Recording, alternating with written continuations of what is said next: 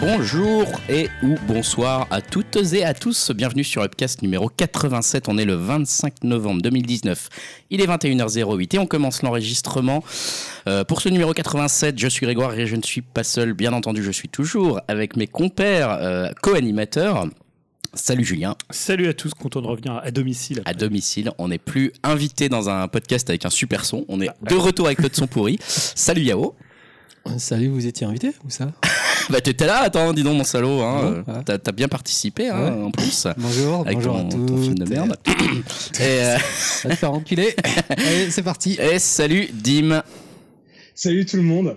Voilà, donc effectivement, comme Julien l'annonçait, de retour à domicile, puisque nous étions récemment invités du marathoncast.fr, euh, où on avait fait un petit podcast, hein, petit parce que une heure seulement, alors on s'est fait un peu tailler sur la durée par un certain Thierry dont on ne citera pas le nom, mais, euh, mais voilà, et on a eu pu rencontrer à l'événement euh, de ce marathoncast euh, la plupart des autres podcasts qu'on, voilà, avec qui on, qu'on fréquente hein, sur Twitter, avec qui on interagit sur Twitter. Ça a été un vrai kiff de pouvoir faire ce truc. Euh, qui était donc à destination d'une euh, association qui euh, Espoir qui- Autisme voilà Espoir 94. Autisme 94 et il y a eu donc un peu plus de 24 heures de podcast voilà et on, on a fait une heure Voilà, de podcast avec plein de cadeaux à gagner sur Twitch etc Pour une très somme cool qui a dépassé les 4000 euros. c'est ça c'est ça voilà je sais pas si Dim tu voulais revenir un petit peu dessus ou pas finalement sur ce est-ce qu'on a enfin on a eu des commentaires alors je l'ai pas mis en ligne sur le site donc ça a dû être compliqué mais c'est un numéro est- un peu hors série quoi Il est disponible par contre. euh, Euh, C'est ça. ouais, j'ai vu qu'il y avait François qui nous avait lâché des commentaires, euh, bah, surtout pour euh, tailler euh, Chapi qu'il a pas trop aimé. c'est bien François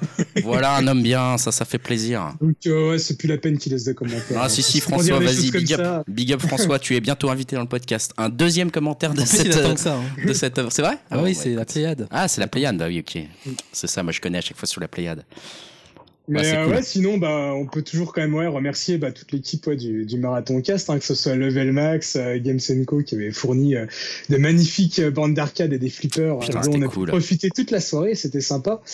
Et aussi, bah ouais, tous les podcasts euh, présents pour l'événement. Euh, comme tu disais, Greg, on a fait de super rencontres, on a passé un super bon moment. Euh, et puis bah ouais, comme tu disais aussi, bah quand quand t'as notre prestation légendaire, hein, elle est dispo sur les flux euh, d'appli de podcast et je pense que bah euh, tu me confirmeras, mais on la mettra prochainement sur le site euh, de podcast. ouais je vais essayer je vais essayer en fait là je me suis dit que c'était un peu trop près de ce numéro là 87 et du coup que ça allait peut-être euh, pas avoir le temps d'être vraiment vu peut-être pendant certaines vacances ou des choses comme ça parce que c'est un numéro intemporel Tu m'entends. Greg? Oui oui on t'entend tout à fait pourquoi? Greg. Allô? Ah, ça a coupé chez Dim. C'est ça, peut-être. Hein on va peut-être l'entendre nous dire des choses.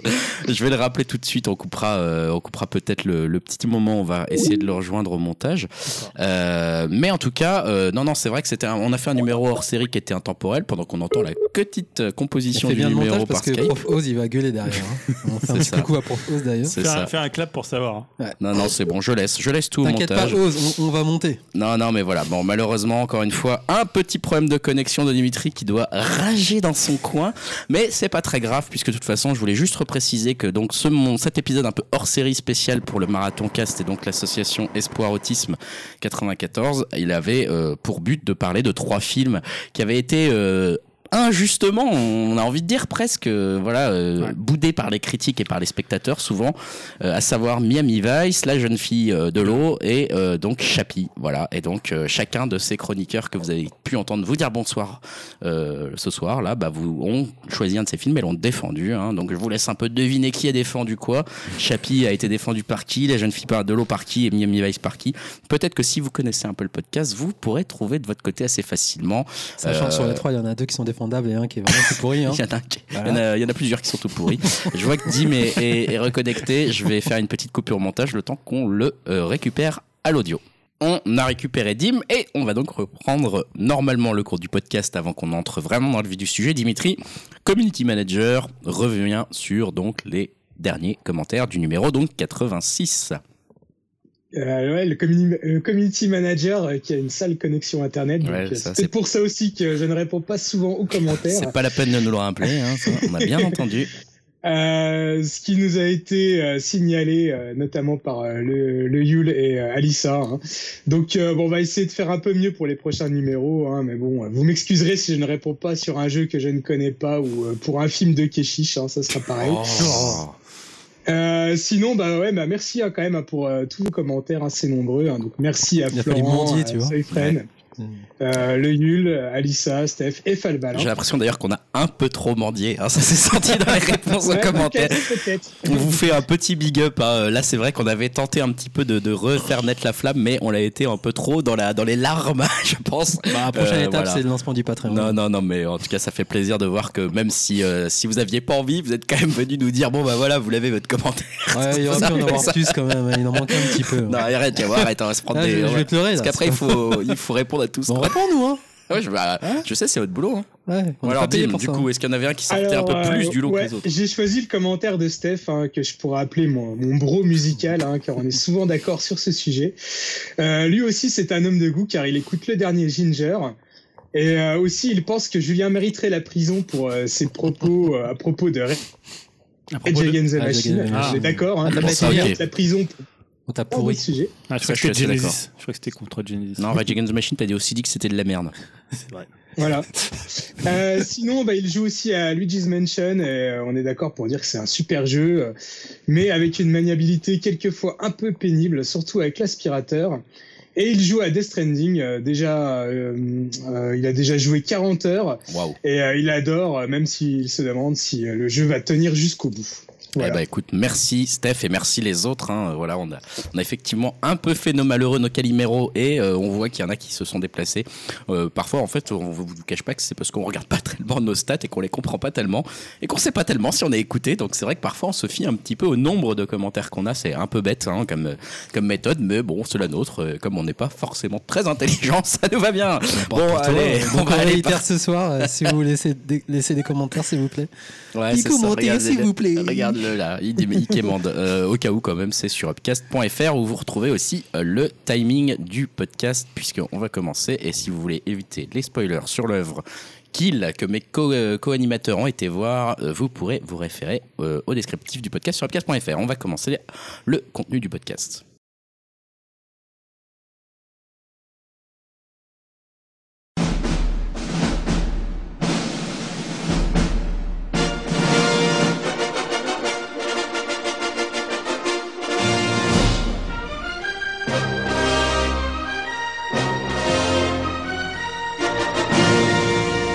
Et dans ce podcast numéro 87, l'œuvre principale qui, qui a été décidée d'aller voir, alors malheureusement je ne l'ai pas pu avec mes enfants euh, que j'avais en garde cette semaine, c'est Les Misérables de Lajli.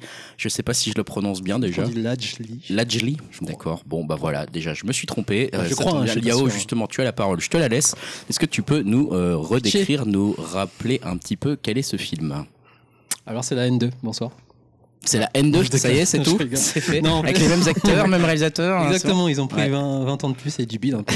Surtout Cassel. Ça sent casser le vieux. Non, que- Donc en gros, on va, donc on va parler, des, comme tu l'as dit, des Misérables, un film qui a été primé au Festival de Cannes, qui a eu le prix du jury, Ouais, ex aequo.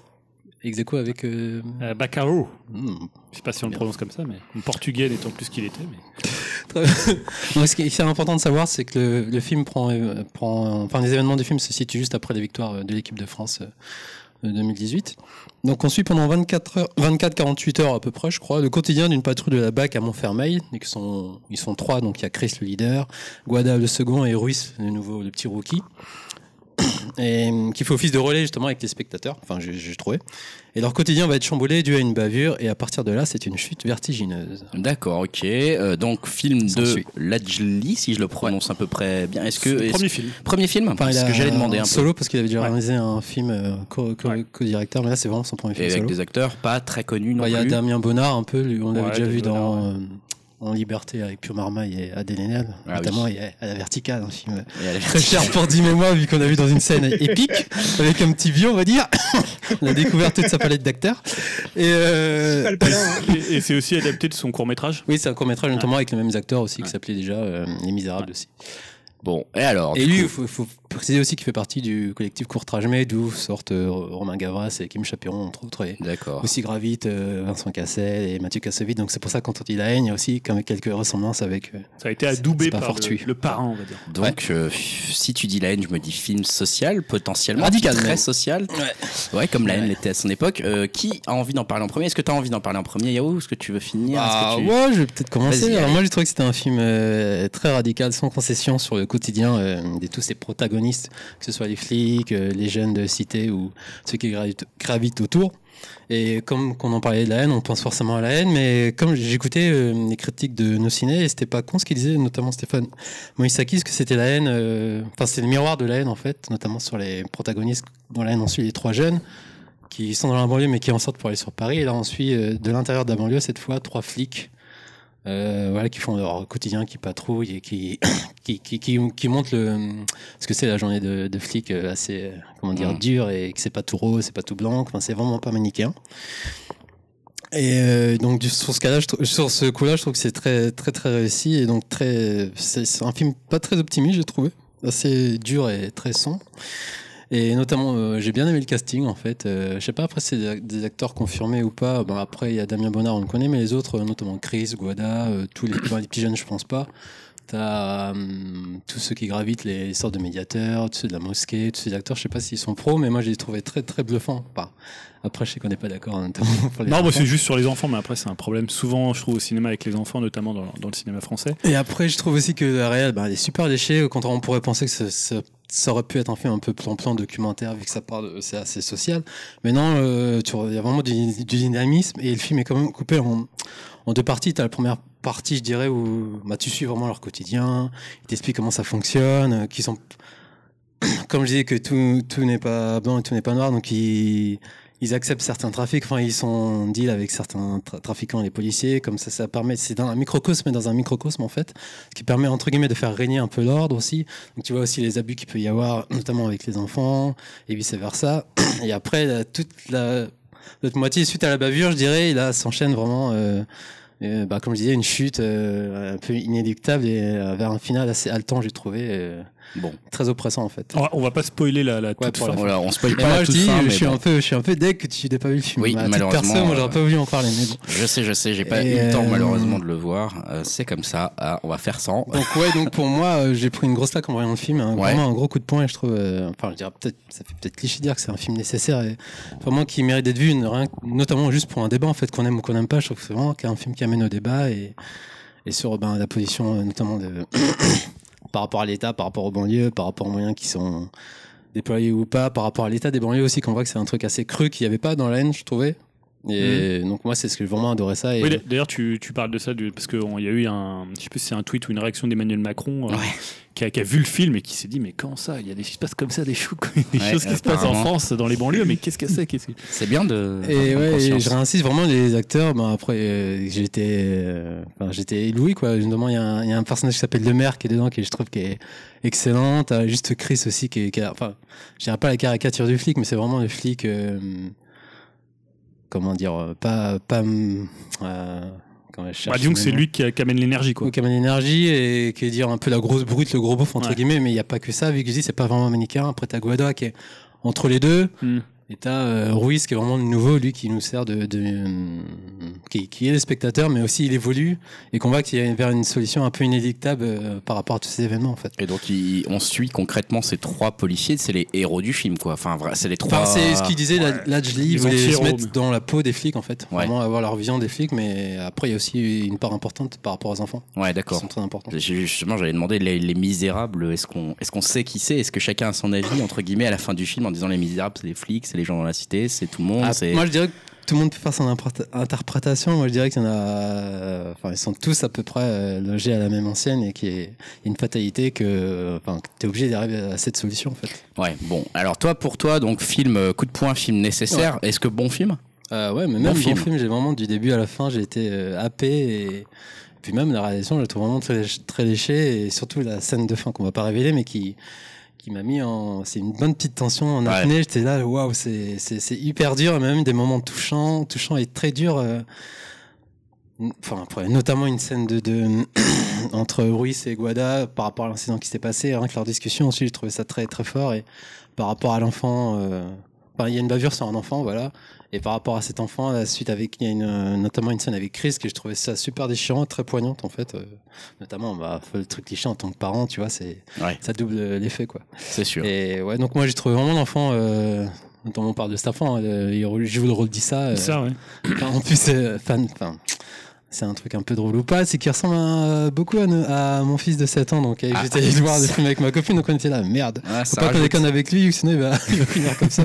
C'est assez marrant. Ah, laisse Enfin, pas, pas traîner ton fils. voilà, Ah, c'est ça. disent. En plus, en plus, il est dit dedans. Ah, est- Mais euh, ouais, donc moi j'ai trouvé super émouvant euh, la trajectoire de cet enfant aussi qu'on montre euh, qu'ils en fait ils sont lâchés à eux-mêmes. Tu vois que les parents ils sont enfin, ils sont démunis par rapport à ça.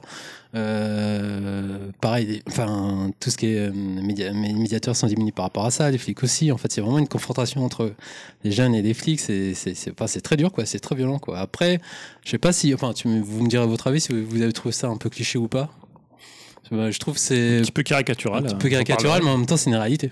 Pour... Bon, bah écoute, euh, on va peut-être demander l'avis de Dimitri d'abord, si ça te va, Julien. Ah oui, oui. Euh, Dim, toi, donc tu l'as vu aussi, euh, qu'est-ce que t'en as pensé des Misérables de Lajli? Ah bah, comme Yao, moi, c'est un film que j'ai beaucoup aimé. euh, je l'ai trouvé assez euh, saisissant de réalisme, euh, ou tout du moins de l'image que je peux me faire de la police dans les quartiers chauds et, des quartiers chauds aussi en eux-mêmes.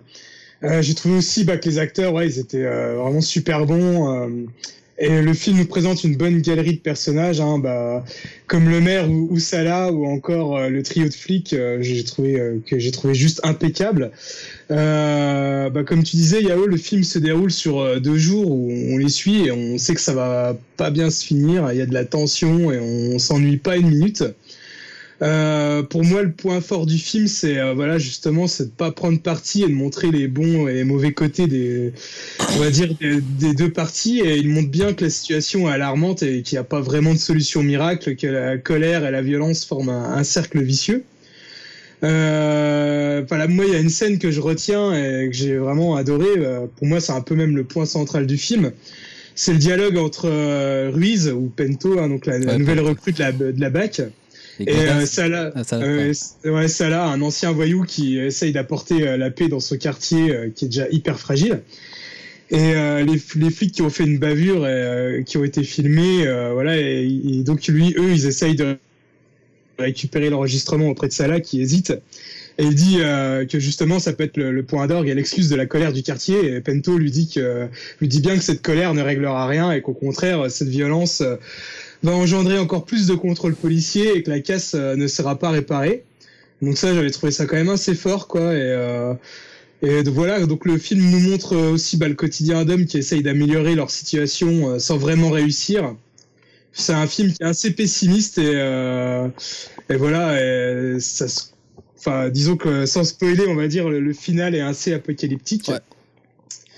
Et euh, ouais, donc voilà, c'est vraiment un- pour moi un, un très bon film coup de poing euh, que je recommande vivement. Enfin, vraiment, j'ai beaucoup aimé quoi. Aussi beaucoup aimé pour Dimitri, décidément. euh, déjà 2 sur 3, j'ai envie de te dire. Euh, Julien, est-ce que tu vas faire le trio gagnant ou est-ce que tu vas tout gâcher Julien On ne sait pas.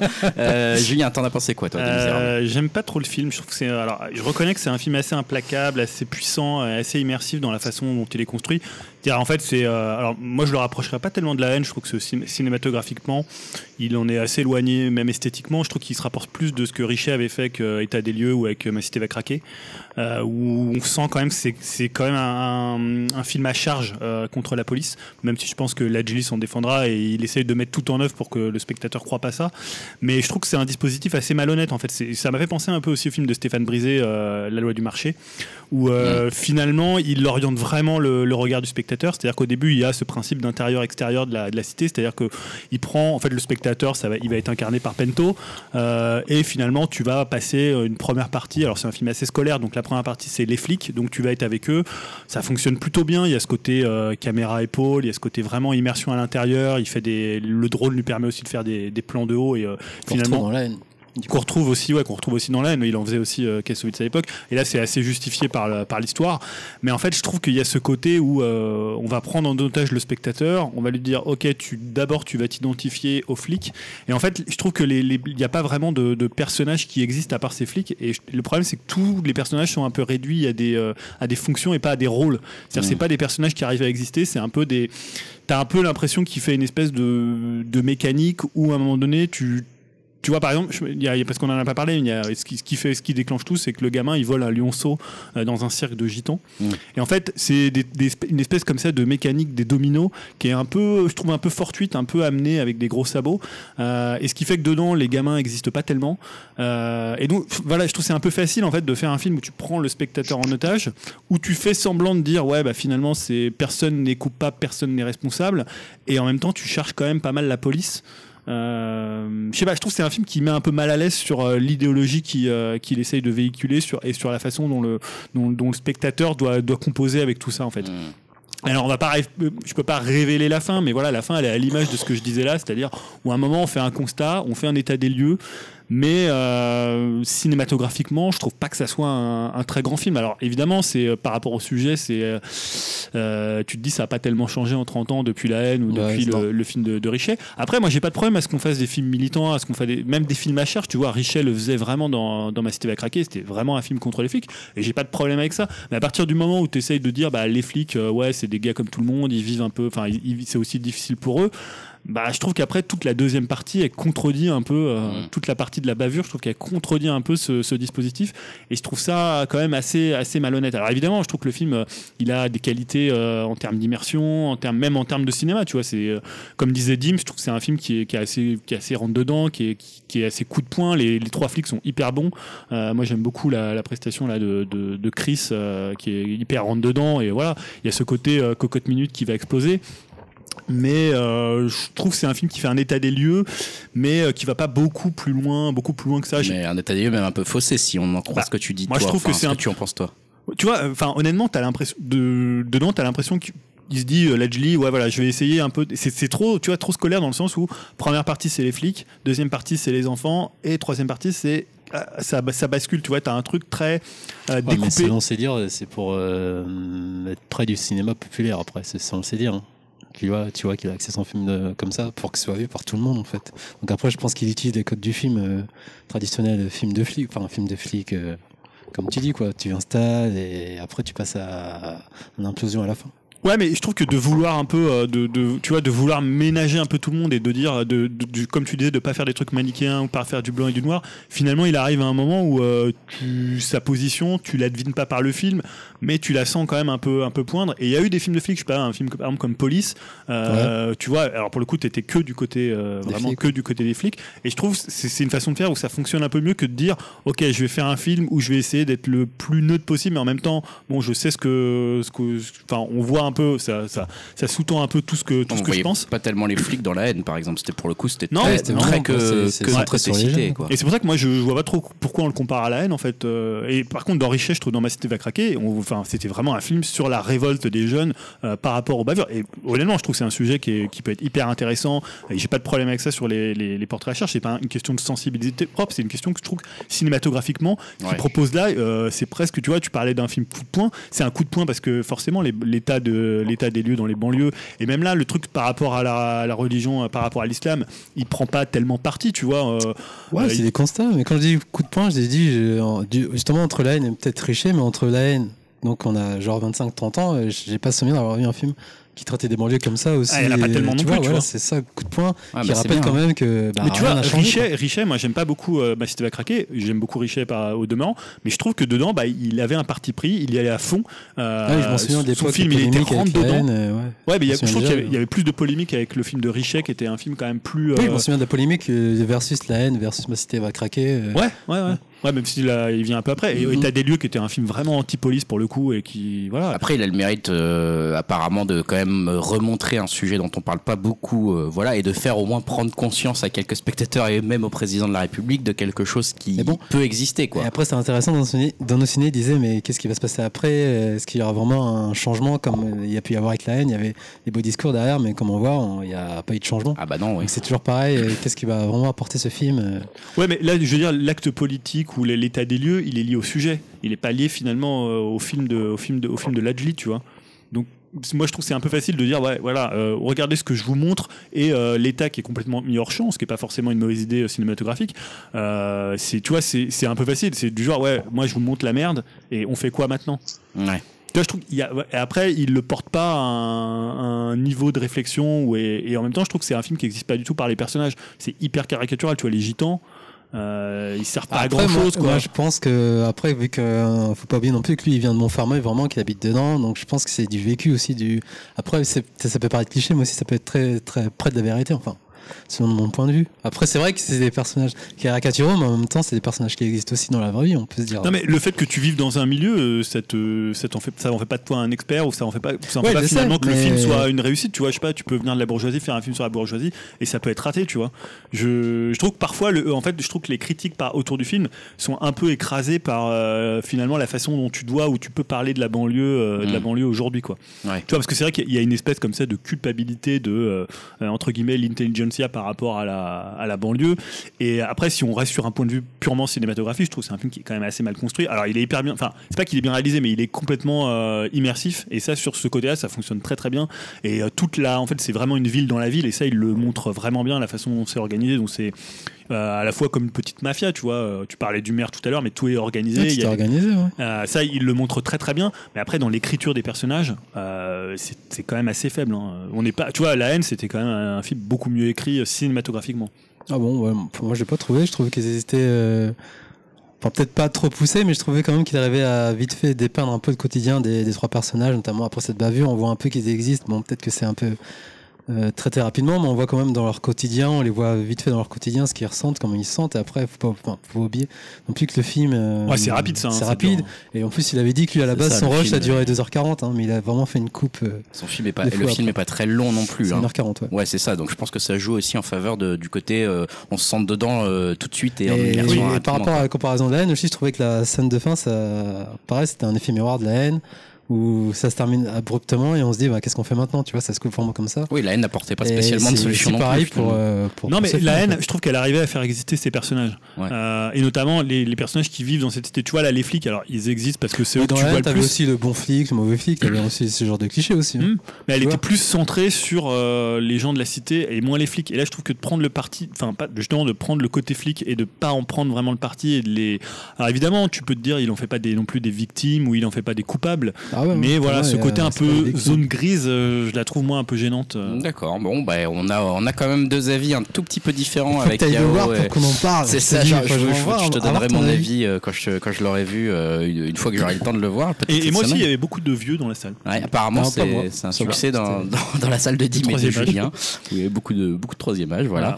Non, mais ça. pensaient que c'était une adaptation ça- de Victor Hugo. Ça a l'air de marcher, je suis pas sûr quand même. J'espère au moins qu'ils sont un peu au courant de ce qu'ils vont voir. En général, tu sais, les vieux, ils vont dans les pages jaunes, ils vont se renseigner quand même de ce qui se passe. on, on en parlait que c'était pessimiste, mais il y a quand même des scènes d'humour un peu hein, qui, qui allègent un peu le truc, mais au final c'est pessimiste, mais il y a quand même un peu d'humour. Et, Oui, il y a des trucs. et qu'on voit dedans qui vivent, et notamment il y a, il y a un personnage qui s'appelle Buzz, c'est lui qui a le, qui a le drone, et c'est une sorte de personnage geek. et Tu vois, il essaie un peu de brasser différents genres. Et ce que j'ai apprécié aussi, il n'y a pas de, de cliché du, il y a du rap, à partir dans une entité, il va y avoir de la musique rap et tout. Et je pense qu'il n'y a pas de. hum, Je sais pas s'il y a de la musique d'ailleurs. Pas tellement, ouais. C'est vraiment euh, Ouais. genre encore une Non, sorte non. de docu en fait. Donc j'ai ouais, j'ai apprécié ce, ce, ce parti pris en fait. Oui, c'est vrai qu'il n'y a pas de musique, il n'y a pas ce, ce cliché. euh, Ouais, tu euh, dans, t'es dans la cité, donc on va y avoir du rap, peut-être. Ouais, ça. Ouais, Ouais, ça c'est vrai que c'est euh, ça c'est Et notamment ça. le fils là, il y a Buzz, ben, c'est le fils de Lajli d'ailleurs, c'était marrant. Et on voit une, Romain Gavras qui fait une apparition aussi. euh, Ah tiens, marrant il fait tourner les amis comme ça, c'est bien. Donc, ça c'est actuellement au cinéma Les ça marche bien, il est Misérables sorti le 20 de. Lajli, ça marche bien forcément, il était assez attendu et puis alors quand le président de la République fait un peu de pub directement pour le film, si c'est une bonne ou une mauvaise ça pub rajoute quelque chose. Hein, Mais bon, après, comme, comme- qu'on aime ou qu'on n'aime pas, je pense que ce film va vraiment faire. euh, Ah, faut le déjà, voir, il va diviser les gens, je pense. hein. ouais, je pense que Ça va être repris malheureusement politiquement par euh, certains, euh, partie euh, en, Ouais, bien ou en mal. Enfin, bah, ça, on est habitué à ça, quoi. Bon. C'est aussi à ça que ça sert les films parfois. Donc euh, voilà, hein, Les Misérables de Lajli. Euh, venez euh, si vous avez envie de nous dire euh, si vous l'avez vu. Ce que vous en avez ouais. pensé Euh, Je pense qu'on est assez preneur de vos avis euh, sur ce film qui peut diviser. On va continuer avec le podcast et on va reprendre la partie, euh, la- la- le déroulement un peu plus classique du podcast avec les projets pourris, projets risqués et projets qui hype. Et euh, je vais euh, commencer tout de suite avec un projet pourri, projet pourri, mais euh, peut-être rumeur pourrie en fait. hein. Je ne sais pas encore, euh, c'est pas encore très clair si ça va vraiment se faire ou pas. Euh, mais euh, il s'agirait d'un projet Dragon Ball en prise de vue réelle. Et ouais, euh, c'est-à-dire qu'on n'en avait pas eu assez avec Dragon Ball Evolution, apparemment. Euh, c'est We Got This Cover d'un site euh, voilà, qui a révélé, qui a dit que le géant du divertissement américain Disney préparerait non pas un film, mais une série de films à gros budget adaptés du manga d'Akira Toriyama et donc des films en live action, donc prise de vue, euh, prise de vue réelle et non dessin animé avec doublage. Et avec un casting, pour éviter un peu le, le whitewashing, avec un casting euh, composé entièrement d'acteurs asiatiques. Voilà qui nous rassure beaucoup en plus euh, sur, euh, sur ce que ça peut donner. Hein, parce que bon, voilà, ça restera à mon avis très mauvais. Euh, voilà, donc pour la, pour la première fois, Disney s'allierait avec Toei, Ani- Toei Animation, le géant de l'animation japonaise. Euh, et, euh, et voilà, donc euh, je pense qu'ils ont été aussi rassurés par le succès euh, assez, euh, assez important en fait du dernier film d'action, euh, d'animation dont on avait parlé ici, euh, que Dim avait chroniqué, si je me souviens bien, hein, Dragon Ball Super Moi, Broly. mon avis aussi. C'est ça. Toi, tu l'avais vu aussi. Je crois que toi, t'avais pas trop Ouais, aimé, hein, d'ailleurs. trop pourri. Voilà, qui, avait, était sorti en mars en France euh, et que, que Dim marché. avait vu en, en avant-première et qui avait très bien marché en France également. Donc là, euh, Disney se, se réveille un peu et a réalisé qu'il possédait maintenant en fait les droits sur, euh, sur, euh, sur Dragon Ball. Donc, euh, donc voilà, euh, là pour l'instant on en est à l'étape de la rumeur, mais euh, ça. Mais bon, au final, ce sera pourri, on le sait. On le sait, c'est bah, de toute façon dans les projets pourris. Il est pas déjà. Hein? T'es pas content, Yao? Mais grave, attends, mais je, je fais déjà la Toi qui aimes bien les trucs japonais On parle- on- déjà, on perd du temps pour parler de cette merde là. Ouais, c'est comme ça. Et, euh, je précise là. quand même qu'il y a Ludi Lin qui, qui, ont, qui est apparu l'année dernière dans Aquaman, qui serait pressenti Oh, pour jouer le rôle ouais. principal. Donc on en est déjà là quand même. Donc rumeur qui commence à se solidifier. C'est que des rumeurs, ça après. après ça Bah, tu sais, Disney, euh, Disney, ils ont besoin de nourrir Disney Plus, hein, donc euh, il faut, il faut produire des choses. Hein, donc euh, Et ça bien peut, sûr, il y aura euh, l'aval de Toriyama qui va prendre son chèque. et Ah bah va attends, dire, il y a- bah, de toute façon, je suis même pas sûr encore le droit de dire non maintenant. Euh, voilà pour un projet, le seul projet pourri, projet euh, Euh, bien merci, pourri. hein, merci pour ce projet. euh. Euh, Julien, tu vas pas mal prendre la parole dans la suite du podcast, Ah bon notamment avec les projets risqués. Tu en as plusieurs. Euh, je te laisse commencer par ceux qui concernent des films, peut-être. Euh, oui, je vous parlais d'un d'un petit film qui a rapporté un petit peu d'argent, c'est Joker. Ah, Joker. Joker. C'est- C'est euh, Les- un film sur les jus de pommes. fruits, sur les jus de fruits, jus de pommes. Euh, non, donc Joker 2, Joker 2. Euh, bon, évidemment, quand vous rapportez plus d'un milliard de dollars pour une mise de 60 millions investis, donc c'est un C'est peu pas mal. jackpot, c'est un peu le casino qui explose. Bah, difficile de pas envisager une suite. Donc il est évident que bah, Joker euh, Number 2 entrera bientôt en chantier, mais selon euh, Todd Phillips, donc le réalisateur, il faudra patienter. Euh, alors déjà sur une suite plus que probable, rien de confirmé, mais en fait, euh, ce que disait une rumeur, c'est qu'il y avait des discussions qui avaient débuté. Ah, Même si sûr. Todd Phillips reste assez prudent et a mis les choses au clair euh, quant aux rumeurs de suite, qui selon lui ne reposent sur rien de concret. Donc il déclarait l'article hein, qui parlait de ces rumeurs est sorti aujourd'hui, mais si je suis honnête avec vous, c'est sorti de nulle part. Cela fait référence à une réunion que nous n'avons jamais eue. Ah, d'accord. assez drôle comme tournure. Euh, bah, tout ça, en fait, pour dire que si vous espérez une suite rapide, euh, dans l'état actuel d'avancement du projet, il faudra vous armer de patience, sachant qu'à la base, le film était pensé comme un one-shot, hein, sans garantie de succès et donc de, de suite envisagée. Et puis, peut-être ça serait pas plus mal en même temps que ce soit une, un seul, euh, comme ça, Je un pense que ça pourrait gagner à être un one-shot perso. hein. Ouais, je sais pas ce Dim, que t'allais dire quelque chose? Non, je. Euh, je confirme juste que ça, ça gagne qu'à être un one shot en fait, Ouais. parce que Ouais. je vois pas trop comment faire une suite à ce film-là. Je, le- je le vois pas trop s'intégrer dans l'univers de Batman, mais bon. Bon, il y a toujours moyen de faire des suites, hein. je veux dire, c'est pas. Ah bah ils peuvent toujours inventer un truc. mais hein. là, de toute façon, il y aura une suite à un moment donné quand Ah tu bah, fais un milliard, milliard. quand t'es quand t'es un film. euh, aussi- mec, tout, bah une suite alors. Franchement, je vous dis. euh, C'était prévu de base. hein. C'était prévu euh, ça. pour en faire y avait 5 ou aussi- 6. Il y avait aussi une autre rumeur comme quoi Ted Phillips devait s'occuper euh, euh, d'autres méchants de DC Comics à la façon Joker, par exemple un film sur Lex Luthor. Euh, je trouverais que ça serait plus pertinent de faire de- d'autres films comme ça que sur le Joker, mais bon. Ouais, mais là, on est à Hollywood. À Hollywood, ils se disent 1 milliard de dollars, ça nous a rapporté. On en avait misé 60. Là, Banco, tu, tu, tu, tu y vas direct, hein, on s'en fout. euh. Ouais. C'est vrai que ça peut, ça peut convaincre les studios. Euh, Dim, tu prenais la parole et puis on sait que tu as, un amour euh, contrarié avec Joker, justement. Euh, toi, tu veux aussi nous parler d'une autre franchise qui est chère à ton cœur, c'est Robocop, qui avait un moment associé ah. le fameux réalisateur Neil Blomkamp dont on a parlé un petit peu. voilà, lorsqu'on a fait le marathon cast, n'est-ce pas? Qu'est-ce qui se passe avec encore Robocop? Est-ce qu'il a trouvé un meilleur réalisateur? Ça doit pas être très difficile. Ouais, bah donc euh, comme tu disais, hein, Neil Blomkamp euh, a loupé, on va dire, son rendez-vous avec la franchise Robocop. Et euh, bah, depuis, on a eu du nouveau avec l'arrivée de son remplaçant à la réalisation. Et il s'agit de Abe Forsyth. Alors c'est un réalisateur australien. si vous traînez pas mal sur les sites de ciné, bah, genre Allociné, hein, pour, pour ne pas le citer. Euh, on peut voir souvent en ce moment la pub pour son film Little Monster qui va sortir, ou qui est déjà sorti, je sais pas trop, euh, en VOD avec euh, Lupita Nyong'o, et qui a l'air d'être ah une comédie d'horreur. Ah ouais, je vois. Et euh, voilà, bah, je le mets un petit peu, on va dire, sévèrement dans les projets risqués, car euh, je ne sais pas du tout ce que vaut la réalisation de Foresight. Et euh, surtout même si le film est toujours vendu sur le scénario des auteurs originaux. Euh, il a quand même été réécrit par le scénariste, enfin pardon, le tâcheron, qui a écrit euh, cette putain d'histoire de merde de Terminator Dark Fate. ah, c'est pas mal alors. Ah ouais. Ah, Julien, il est fou là. Justin Rhodes.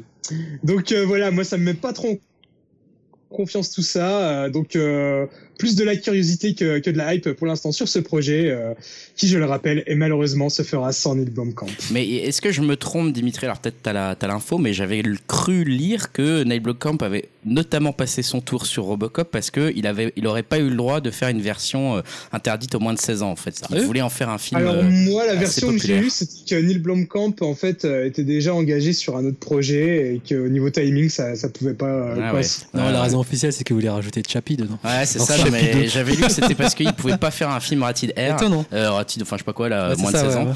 Et du coup, qu'il avait pas voulu euh, prendre en charge la réalisation. Donc, ça voudrait aussi dire que ça rajoute une corde euh, risquée à, l'arc de Dimitri. Je sais pas comment tourner cette phrase. c'est ridicule. Bref, on va enchaîner. On va enchaîner avec une news que j'ai également euh, vu passer. Julien, j'ai failli te la voler, celle-ci. Ah. Ça parle de Jean-Pierre Jeunet. Ça bah, longtemps, ouais, pas bah de lui. Hein, longtemps qu'on n'avait pas eu de nouvelles de Jean-Pierre Jeunet. Six ans exactement, puisque l'extravagant voyage du jeune et prodigieux T.S. Pivet, euh, donc que je n'ai pas vu, pour bah, tout dire. Qui a l'air d'avoir trop marché. Et qui avait rencontré un succès assez moyen pour du jeunet, puisque c'était 600 000 entrées. Euh, d'ailleurs, j'avais un petit jeu à l'intérieur de ma news, euh, l'Inception Total. Est-ce que vous pouvez me donner les plus gros succès de, de jeunet? Ah, C'est Alien 4 Bah ouais. Alien 4, je dirais moi. Au monde? Ah, Ouais, c'est succès. Ah bah peut-être Alien 4, alors, ouais. Ah non, c'est pas le film avec. Bah, Poulain, Amélie. Non, non, il a fait un autre film. La cité des enfants. Non, encore un autre après. Ah, je m'en souviens plus. Un dimanche de fiançailles Avec Danny Boone. Avec un petit. Euh, Mick Mac attire l'arigot Ouais, c'est pas ça Non, c'est pas ça. C'est Amélie L'extravagant voyage du jeu des prodigieux T.S. Pivet. je parlais de. Oui, non, mais c'est ça. C'est pas ça que. Non, mais tu dis en entrée en France, ah. mais aux États-Unis, il a pas cartonné. Ah bah non, non, non, il a pas cartonné. Ah d'accord. Bon, bah, non, son, bah, non, son plus gros succès, c'est Amélie Poulain. Ah bah voilà, merci. 8 630 000 entrées. Allez, bam. Alors, je parle, je, parle, je parle des entrées France. Hein. Ah ouais, bah. Ah ouais, c'est ah, déjà, déjà beaucoup. Hein, et j'étais quand même été surpris que 8 millions seulement, parce que je voyais l'autre fois, euh, les trois frères avaient fait 7 millions, et je trouve qu'on en parlait. Euh, Moins. Tu vois, euh, ouais, on parlait plus d'Amélie Poulain. C'est vrai. Voilà. Et non, j'étais assez surpris finalement. Alien en France, c'est 2 millions 800 000. mais je crois que tu parlais mondial. Mais... Delicatessen? Ouais, alors par exemple, Delicatessen, ça a fait plus d'entrées que la Cité des Enfants Perdus.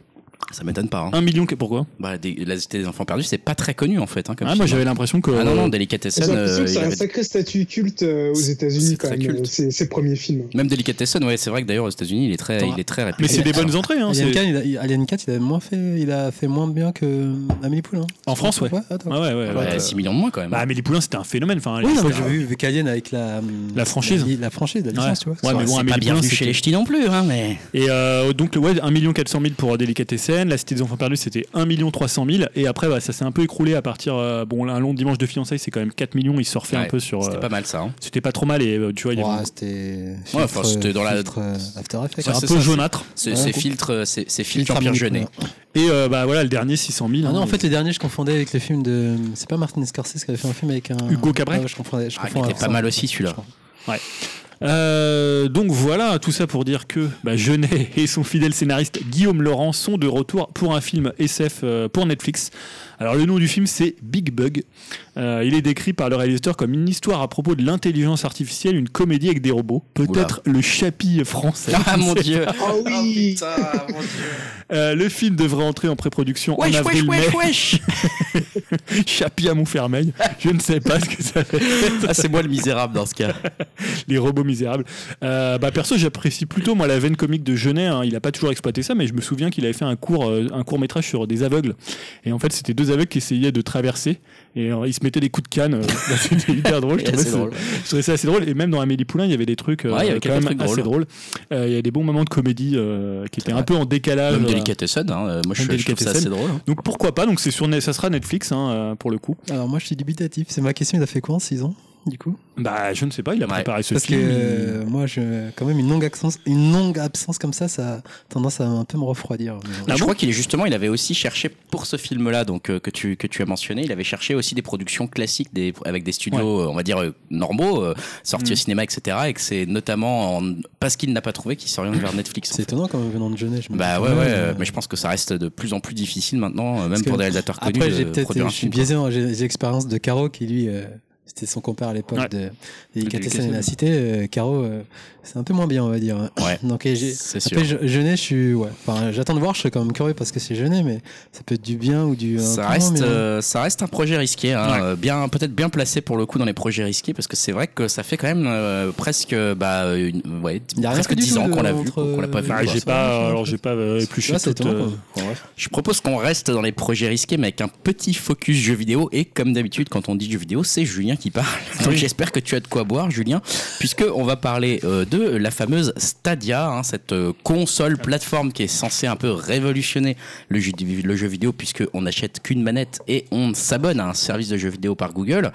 Euh, voilà, c'est un peu ce qui était promis, avec Ouais. notamment un besoin de connexion assez élevé.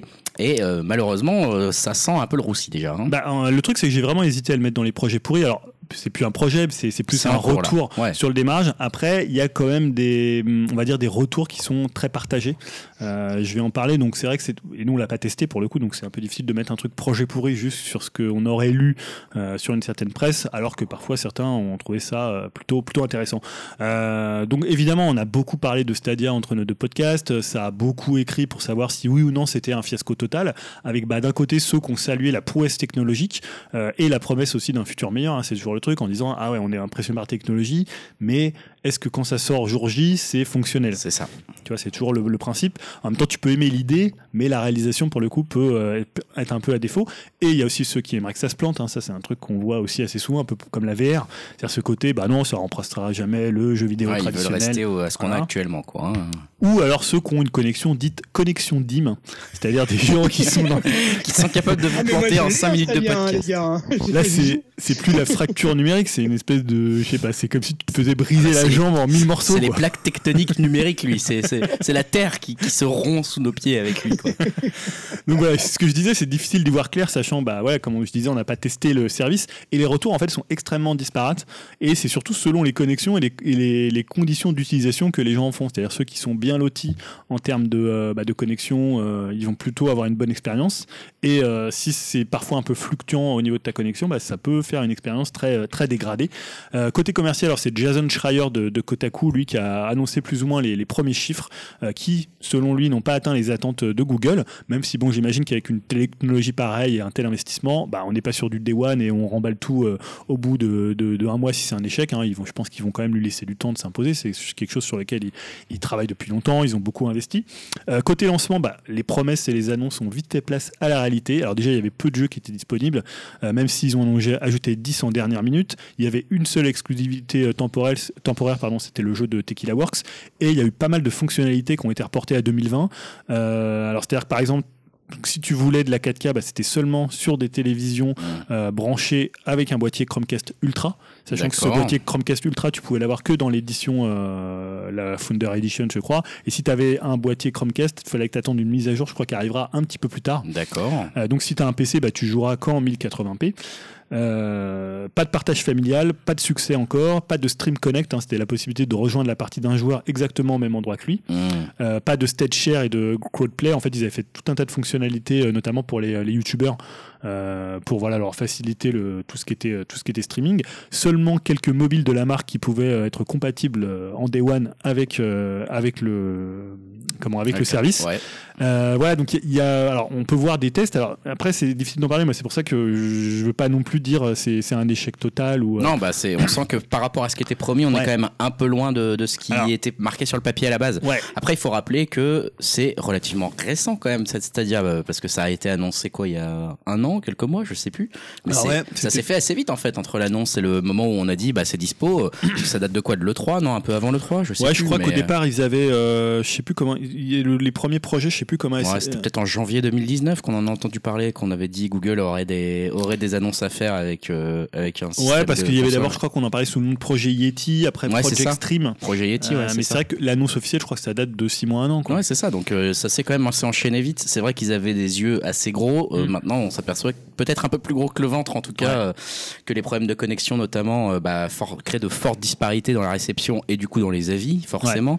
Bon, c'est vrai que le catalogue est un peu maigre et que les fonctionnalités, du coup, aussi. Bah, en plus, tu vois, le, je trouve Est-ce ça. auraient pas dû attendre un petit peu Bah, c'est ça. Est-ce que tu vois un petit peu à l'image de la VR ou peut-être que c'est arrivé trop tôt et, euh, et finalement c'est eux qui vont prendre le, le- le premier gadin, euh, sachant qu'en plus c'est quand même les jeux sont vendus au prix euh, fort, c'est-à-dire C'est ça. mais au prix fort de, mat- de- du sorti quoi. C'est-à-dire que tu prends un jeu comme euh, aujourd'hui par exemple Red Dead Redemption 2, il vaut 70 euros sur Stadia alors que là en ce moment tu le trouves à je sais pas 20 30 euros quoi. Ah bah oui, c'est l'avantage de. même à- il est à 14 euros hein, avec le, le Black Friday en ce moment. Ouais, bon là 14 c'est Black Friday, mais tu prends un jeu comme Tomb Raider, bah maintenant il vaut plus grand chose le dernier Tomb Ah, Raider. Et Mais là, eux, ils le vendent 50 ou 60 euros, sachant que tu dois avoir un abonnement en plus.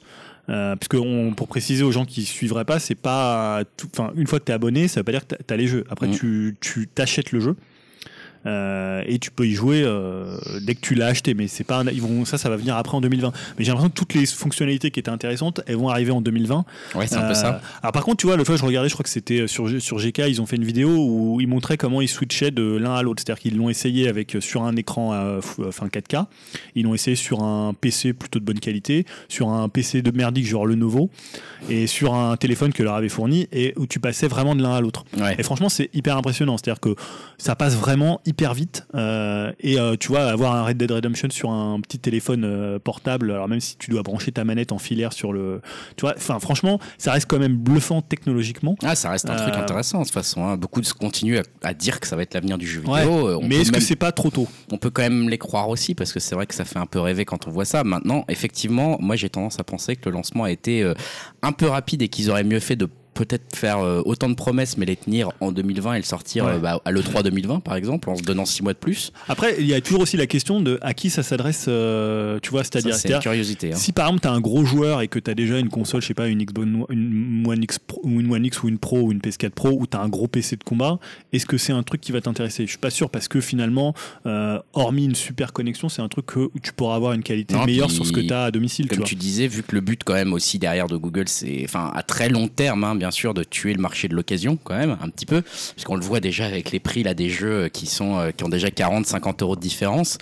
Bah, euh, ça intéresse des joueurs aussi euh, un peu particuliers, parce que ça veut dire que tu te regardes pas du tout à côté ce qui existe, tu te renseignes pas deux secondes sur ce qui, ce peut exister sur Amazon ou sur ailleurs, et du coup, euh, je sais pas trop euh, pour l'instant. euh, J'arrive pas à savoir le positionnement parce que tu vois, même un joueur occasionnel, est-ce qu'il va payer un abonnement euh, au mois? Euh, Ouais, tu fait pour avoir un cher service et puis se dire tiens je vais jouer de temps en temps alors parce que tu vois c'est quand même assez rapide. Tu vas sur ton Google Chrome tu lances le truc euh, ton jeu il démarre tout de suite euh, t'as la meilleure config possible et tu sais qu'au fur et à mesure de temps tu joueras toujours à la meilleure version du jeu euh, Non, mais après, c'est sûr que regard si- des caractéristiques euh, techniques que tu peux avoir en termes de connexion.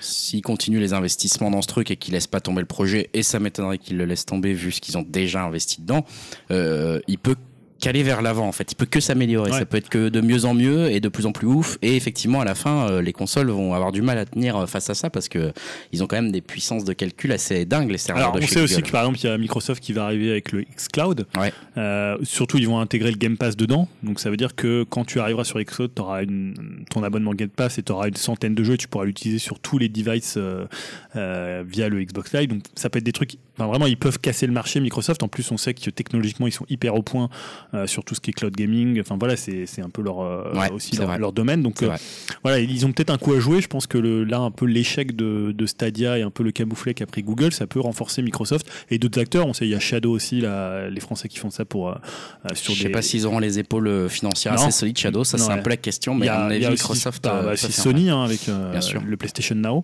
Euh, mais voilà, moi j'attends vraiment de voir ce que va faire euh, Microsoft. hein. On, il y a eu le Mhm. X019 où ils ont annoncé justement que ça serait bientôt testable ouais. dans certains pays. Ils ont l'air solides, hein, et Microsoft en plus, il était bien le, leur, leur retour de 2019 là.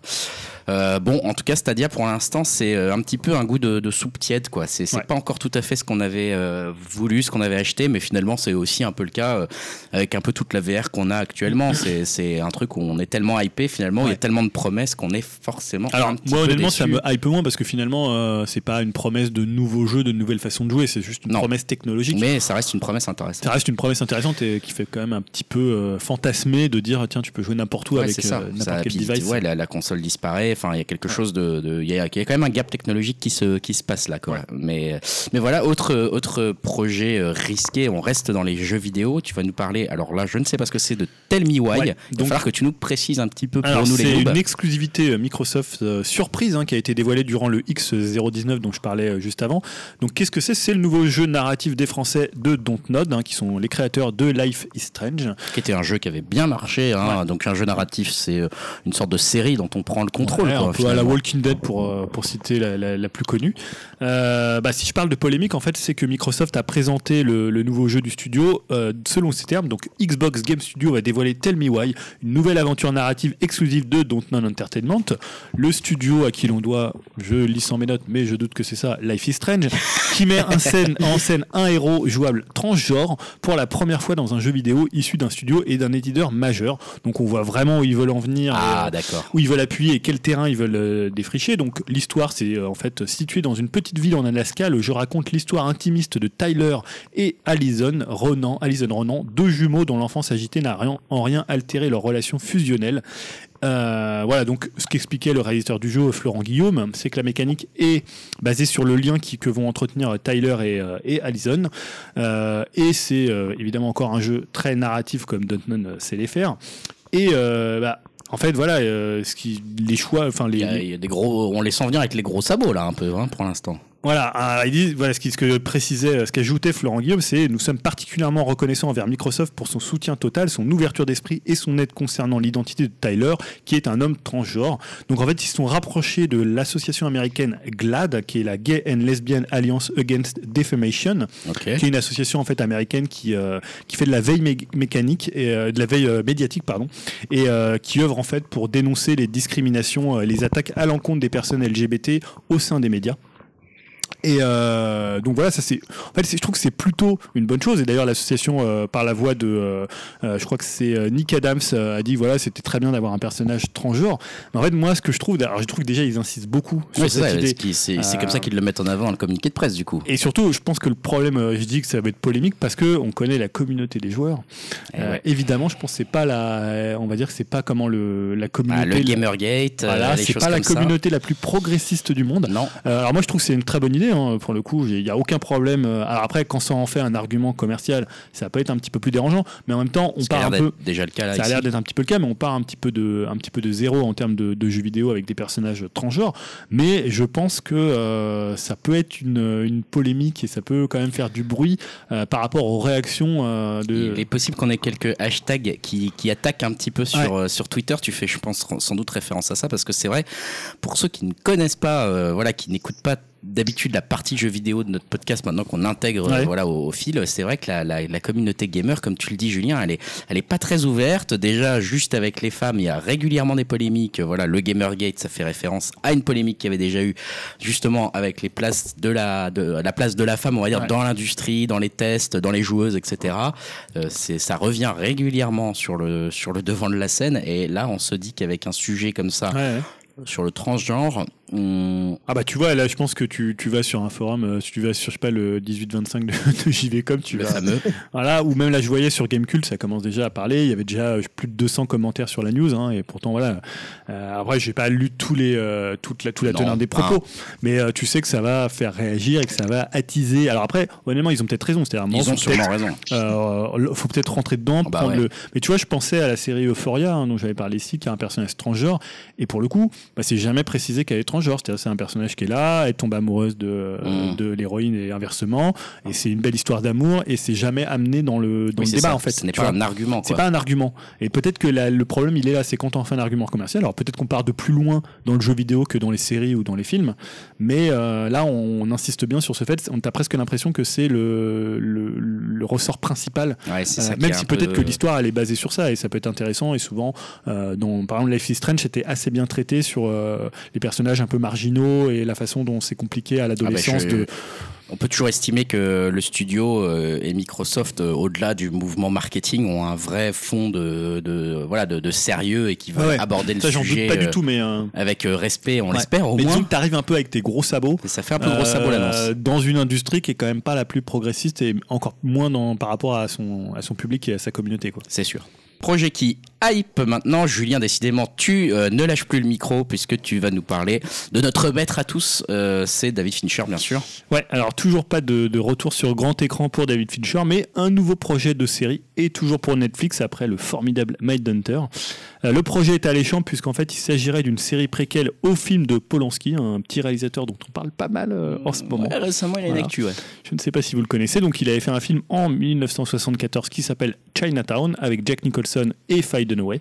Donc, la série devrait raconter la jeunesse de Jack Gates, le euh, détective privé incarné par Jack Nicholson dans l'original. Et Fincher travaillerait avec le scénariste original qui s'appelle Robert Tone. Euh, pour le moment, Netflix a seulement commandé l'écriture d'un pilote et elle souhaiterait que si ça se fait, Fincher soit à la réalisation, ce qui est Ah là plutôt là. une bonne nouvelle.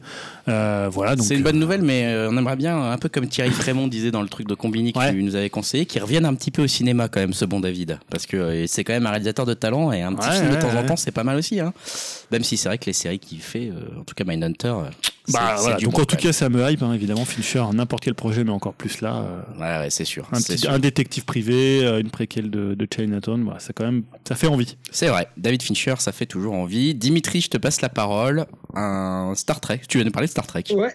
Je vais vous parler de Star Trek. hein. Donc, on pensait à la licence, euh, tout du moins au ciné, euh, on pensait qu'elle qu'elle était euh, morte. Le champagne le- était sorti, euh, les...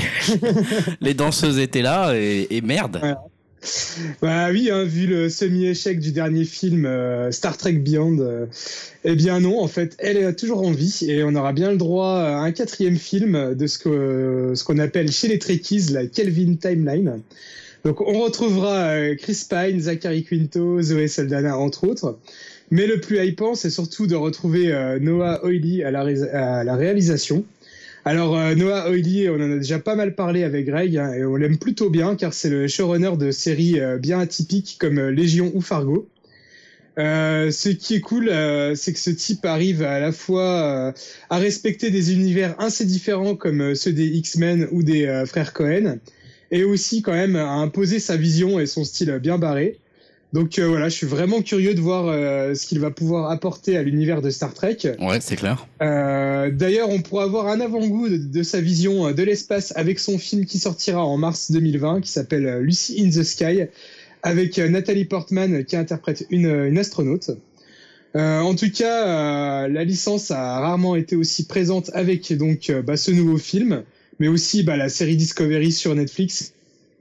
C'est la future euh, série Star Trek Picard euh, sur Amazon Prime, euh, voire même euh, l'hypothétique film de Tarantino. Hein, je sais pas si c'est toujours d'actualité. c'est vrai que s'il y avait ce truc, je l'avais complètement oublié cette histoire.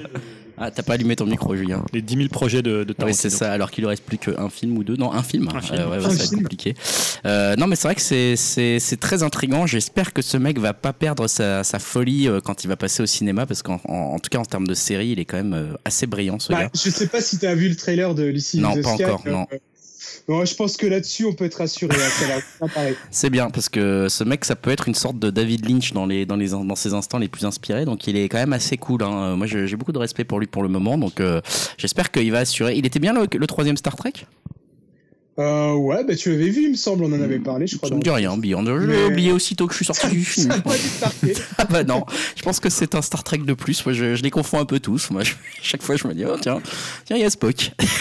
je croyais qu'il était mort. Je comprends rien à chaque fois. Bon, euh, en tout cas, on est dans les projets qui hype. Euh, on va parler d'un projet français. Euh, c'est rare dans les projets qui hype, Ouais. Julien, surtout. euh, Ouais, voilà. je pense que même série française. Ouais, c'est peut-être la seule série dont on parle très souvent ici, bah, c'est 10%. Euh, donc la série française, tu l'as dit, sur le monde des stars et surtout des agents de stars qui débute le tournage de sa quatrième et dernière saison. Alors ça sera sans la showrunneuse Fanny Herrero qui n'écrira pas cette ul- ultime euh, salve d'épisodes. Généralement c'est 6 épisodes je crois par, euh, par saison. Euh, ça c'est un petit peu dommage mais on en a Ouais. déjà fait une, une news euh, il y, a, il y a quelques mois. Euh, mais je voulais en parler aujourd'hui parce que particularité de 10% c'est les guests Et bien sûr. euh, qui apparaissent et qui jouent leur propre rôle. Donc là, dans la saison 4, qui on va voir Le gros coup, c'est évidemment Sigourney Weaver, Ouais, c'est sûr que là, c'est pas mal. hein. qu'on a pu voir dans un petit film passé un peu inaperçu, c'est Alien. Euh, mais surtout, on l'a vu dans Gorille dans la brume et dans C'est- Green Card. C'est c'est gentil de replacer la carrière de Sigourney Weaver. Bah écoute, moi j'ai pris euh, exemple sur les plus grands. C'est comme euh, Jennifer Aniston pour Friends. Il faut toujours un peu resituer. faut toujours un peu resituer les petits succès d'estime. Alors là, on est dans la blague. Ah, les pépites qui n'ont pas eu le droit à la lumière. Voilà. la private joke ultime. hein. Désolé aux auditeurs. Euh, donc je parlais de Green Card avec Depardieu parce que Depardieu pourrait aussi apparaître dans le dernier épisode de la série, Ça, mais ça gros, c'est hein. pas officialisé. Alors en fait, qui a été confirmé? Il y a eu Sandrine Kimberlin, Franck Dubosc, Charlotte Gainsbourg, Ah, ça, Muriel Robin, José Garcia et surtout euh, Mimi Mati. Ah, waouh. Ah ouais. Euh, on aura aussi les réalisateurs euh, et réalisatrices Valérie Donzelli et Xavier Beauvois, Ouais. hein, qui sont d'ailleurs aussi acteurs. Nathalie Baye qui va revenir, euh, qui avait déjà fait euh, une apparition notamment avec sa fille euh, Laura Smet. Et il devait y avoir Danny Boone, mais normalement il ne sera pas dans cette, Ah, dans il Il cette saison-là. avoir Gad, Gad, Ma- Gad, Gad Elmaleh, je crois que ça avait été évoqué Ah, à un moment, ça avait mais été il évoqué. sera trop copié. euh. Tant mieux. Euh, bon, je l'ai mis dans les projets qui hype parce que Grave, moi j'aime bien cette série. Par contre, c'est vrai qu'ils ont perdu beaucoup de scénaristes, donc faut voir comment ils vont. C'est la dernière saison. On verra. faut voir. Des fois, tu sais, quand tu perds les scénaristes, ça peut être une bonne chose parce que ça redynamise un peu le truc, ou alors tu perds l'essence de la série. C'est vrai, le- euh, ça on aura la réponse dans un an, un truc comme ça du coup les trois, trois saisons sont dispo sur Euh, Netflix. Ah c'est déjà dispo sur Netflix ça Ouais, donc Je crois peut-être ouais, je- avant Je ça. crois que les deux, c'est sûr, mais. euh, Ouais, c'est dispo. ouais. mais ils sont en tournage, ils sont en tournage là, ils commencent le tournage, donc euh, j'imagine que ça va être début de, fin 2020. euh, début Bon, 2020. en tout cas, je pense. à suivre pour 10%. Moi, je vais vous parler d'un projet qui me hype, mais alors je ne sais pas trop pourquoi, parce qu'il est spécialement euh, étrange. Hein. Je l'ai appelé Nicolas Cageception, euh, parce que donc euh, Nicolas Cage est en pourparler pour jouer Nicolas Cage dans un film à propos de Nicolas Cage. Voilà, donc je me suis dit, oh, mais ça m'a l'air très intéressant ça. Et avec une intrigue en plus qui m'a un peu hypé, puisque dans le film, Nicolas Cage cherche désespérément à jouer un rôle dans le nouveau film de Quentin Tarantino. Voilà, euh, il, est, et il, a, il a affaire à une relation tendue avec sa fille euh, adolescente et il parle occasionnellement à une version égotiste de lui-même des années 90 qui lui reproche d'avoir fait trop de films de merde et de ne plus être une star. Ah, ça, je suis hypé, là. Euh, dans le film également, il, donc toujours dans son interprétation de lui-même, il est euh, comme dans la vraie vie sous une montagne de dettes. hein, euh, voilà, donc euh, ces dettes l'obligent à faire une apparition à la fête d'un milliardaire mexicain. Euh, et le CIA, euh, la- CIA lui apprend que le milliardaire est un roi du cartel de la drogue qui a enlevé la fille d'un candidat à la présidence mexicaine. Et donc Nicolas Cage est bien sûr logiquement recruté par le gouvernement américain pour obtenir des renseignements. Voilà, un putain de pitch comme on n'en fait plus. J'ai l'impression que ça va être le rôle d'une vie pour Ouais, Nicolas Cage. Spike la- Euh, non, non, non, c'est non, non, c'est alors euh, le scén- on sait que le scénario vient de Tom Gormican ou Gormican, je ne sais pas comment ça se prononce, et Kevin Etten, et c'est Tom Gormican ou Qui Gormican réalise. qui va être attaché à la mise en scène. Il n'a pas fait grand chose, il a fait Ouais. qu'un film et qu'un épisode, je crois, d'une série. Ce qui serait bien, il c'est qu'on apprenne que tous ces noms, en fait, c'est des prête-noms de Nicolas Cage. Ça En serait. fait, ça il fait serait- tout dans le film, tu vois. C'est lui qui est Non, mais clair. en plus, ce c'est- qui est marrant, c'est que dans le film, apparemment, il va y avoir des références à des vrais films de Cage, comme Living Las Vegas, Face Off et Gun in 60 Seconds, qui est peut-être un de ses plus gros chef-d'œuvre. hein. Euh, voilà, donc euh, et apparemment, bien sûr, les deux les deux auteurs du scénario euh, disent que tout ça est une énorme déclaration d'amour à Nicolas Cage et qu'il aurait justement euh, signé pour ça. C'est comme Bean Malkovich. C'est un peu comme Bing Malkovich et c'est vrai que Nicolas Cage avait déjà joué en plus dans le film, euh, dans un film euh, avec le avec Charlie Kaufman, avec, un scénario de Charlie Kaufman.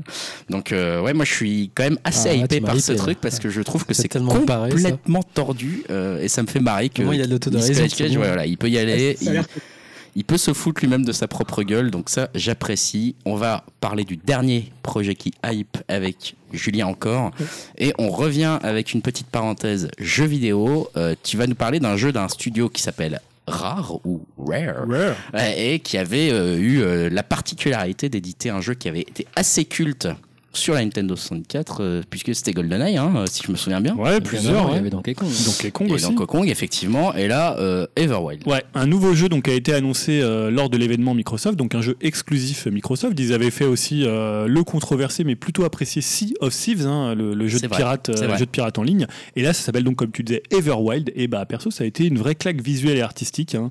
Euh, on est dans un style entre Breath of the Wild et euh, Princess Mononoke. Donc ça ressemble à du multijoueur façon Sea of Thieves. Hein. On voit pas trop finalement comment, quelles sont les mécaniques de gameplay, mais on voit surtout l'univers. Alors c'est très onirique, très féerique. Euh, on sait pas grand chose pour le moment. On voit juste des humains d'une tribu dans une nature euh, assez luxuriante. Et euh, bah putain, je trouve ça super beau. Cool. Donc, euh, moi, ça m'a super donné envie. Alors après, on sait pas du tout quelle mécanique il y aura. Et ça se trouve, ça va être un jeu complètement uniquement multi. Mais euh, voilà, c'est une proposition artistique que moi j'ai trouvé vraiment hypante. Eh bien, écoute, on, pour les spectateurs, enfin les auditeurs, pardon, vous pourrez. Ouais, je trailer. essayais à passer la télé. Vous pourrez aller voir le trailer. On va le mettre Oh, sur Upcast. hein, euh, c'est ça. On va pouvoir le mettre sur upcast.fr. Vous, vous venez, vous venez voir. Même si vous aimez pas les jeux vidéo, ça peut toujours être intéressant de voir, euh, voilà, ce qu'ils sont capables de proposer aujourd'hui, de vous renseigner un Tout petit le monde peu. Il y a des les vidéo. choses euh, assez poétiques. Bah, depuis qu'on mélange les deux parties, je suis un peu plus prudent maintenant. Écoute, euh, voilà, on en a fini en tout cas pour les parties un peu traditionnelles de projets pourris, projets risqués et projets qui hype. On va enchaîner avec les conseils flash et les conseils, il y en a beaucoup. Il y en a beaucoup, notamment de Yao. Yao, t'as eu euh, la main lourde en Ah, conseil. pas tant que ça. Je te laisse choisir, t'en as mis 4. En commun avec toi, ça va. Ouais. Ouais, donc j'ai commencé. euh, ça a tellement plu aux gens, je sais, quand j'ai parlé de, de- du film Porco Rosso et la famille Adams. Alors je, je- vais intituler cette rubrique la rubrique famille avec mon grand. Voilà. Ah, c'est bien. Voilà. C'est bien, n'empêche. Donc là, j'ai découvert. Family business.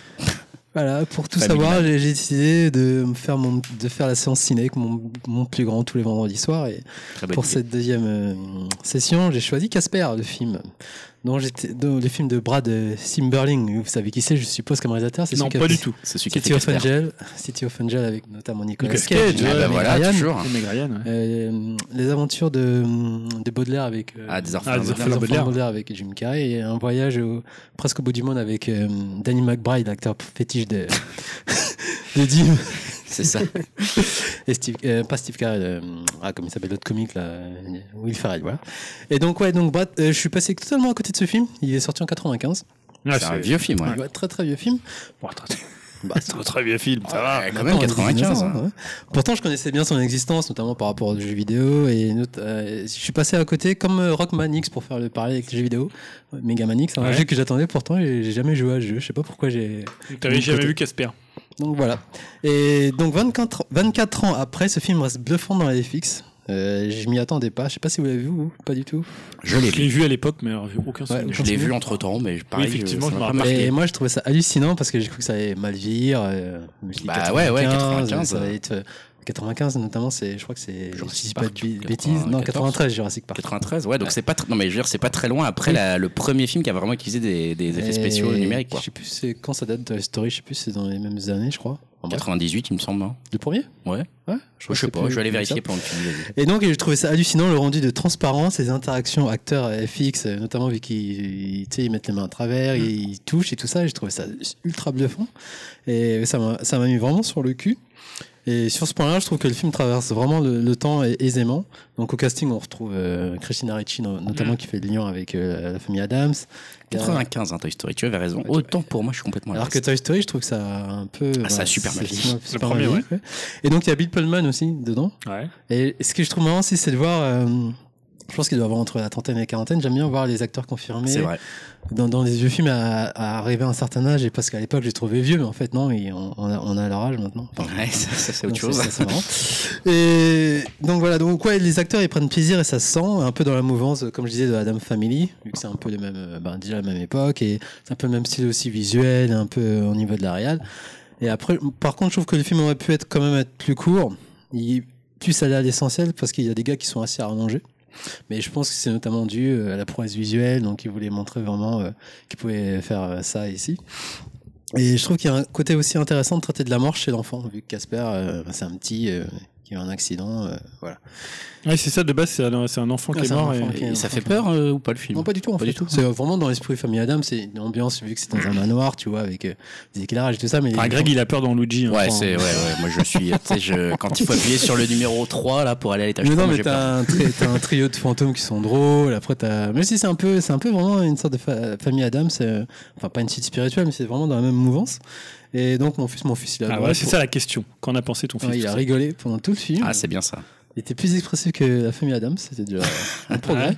Et je lui ai demandé est-ce que tu trouves ça vieux? Il m'a dit non, ça l'a pas choqué en fait. Euh, Après, il Ouais. faut dire que lui, il est pas trop encore habitué à regarder des, des films de maintenant, tu vois, mais il a pas trouvé ça vieux ou, euh, ou bizarre en fait. Non, il a vraiment adoré. Et il a rigolé à toutes les blagues et pourtant qu'il a de, des années 90, donc les situations. C'est vraiment, je trouve, un film, euh, comme je disais pour la famille Adams. euh, qui se prend, qui pète pas plus haut que son cul, tu vois, un film vraiment familial avec qui, qui prend pas les spectateurs pour des cons en fait. Et je trouvais ça, euh, je m'attendais pas que, je- que hum, qu'il traverse autant comme ça en fait. Donc ouais, moi je trouvais que c'était une bonne surprise. Bah voilà, donc vous savez quoi regarder avec vos, vos enfants. Ouais, hein. Donc je pense que une je vais solution faire, de plus. euh, je vais regarder un peu voir, voir les films qu'on C'est vient une bonne vieillir ou idée, pas. ça. Et...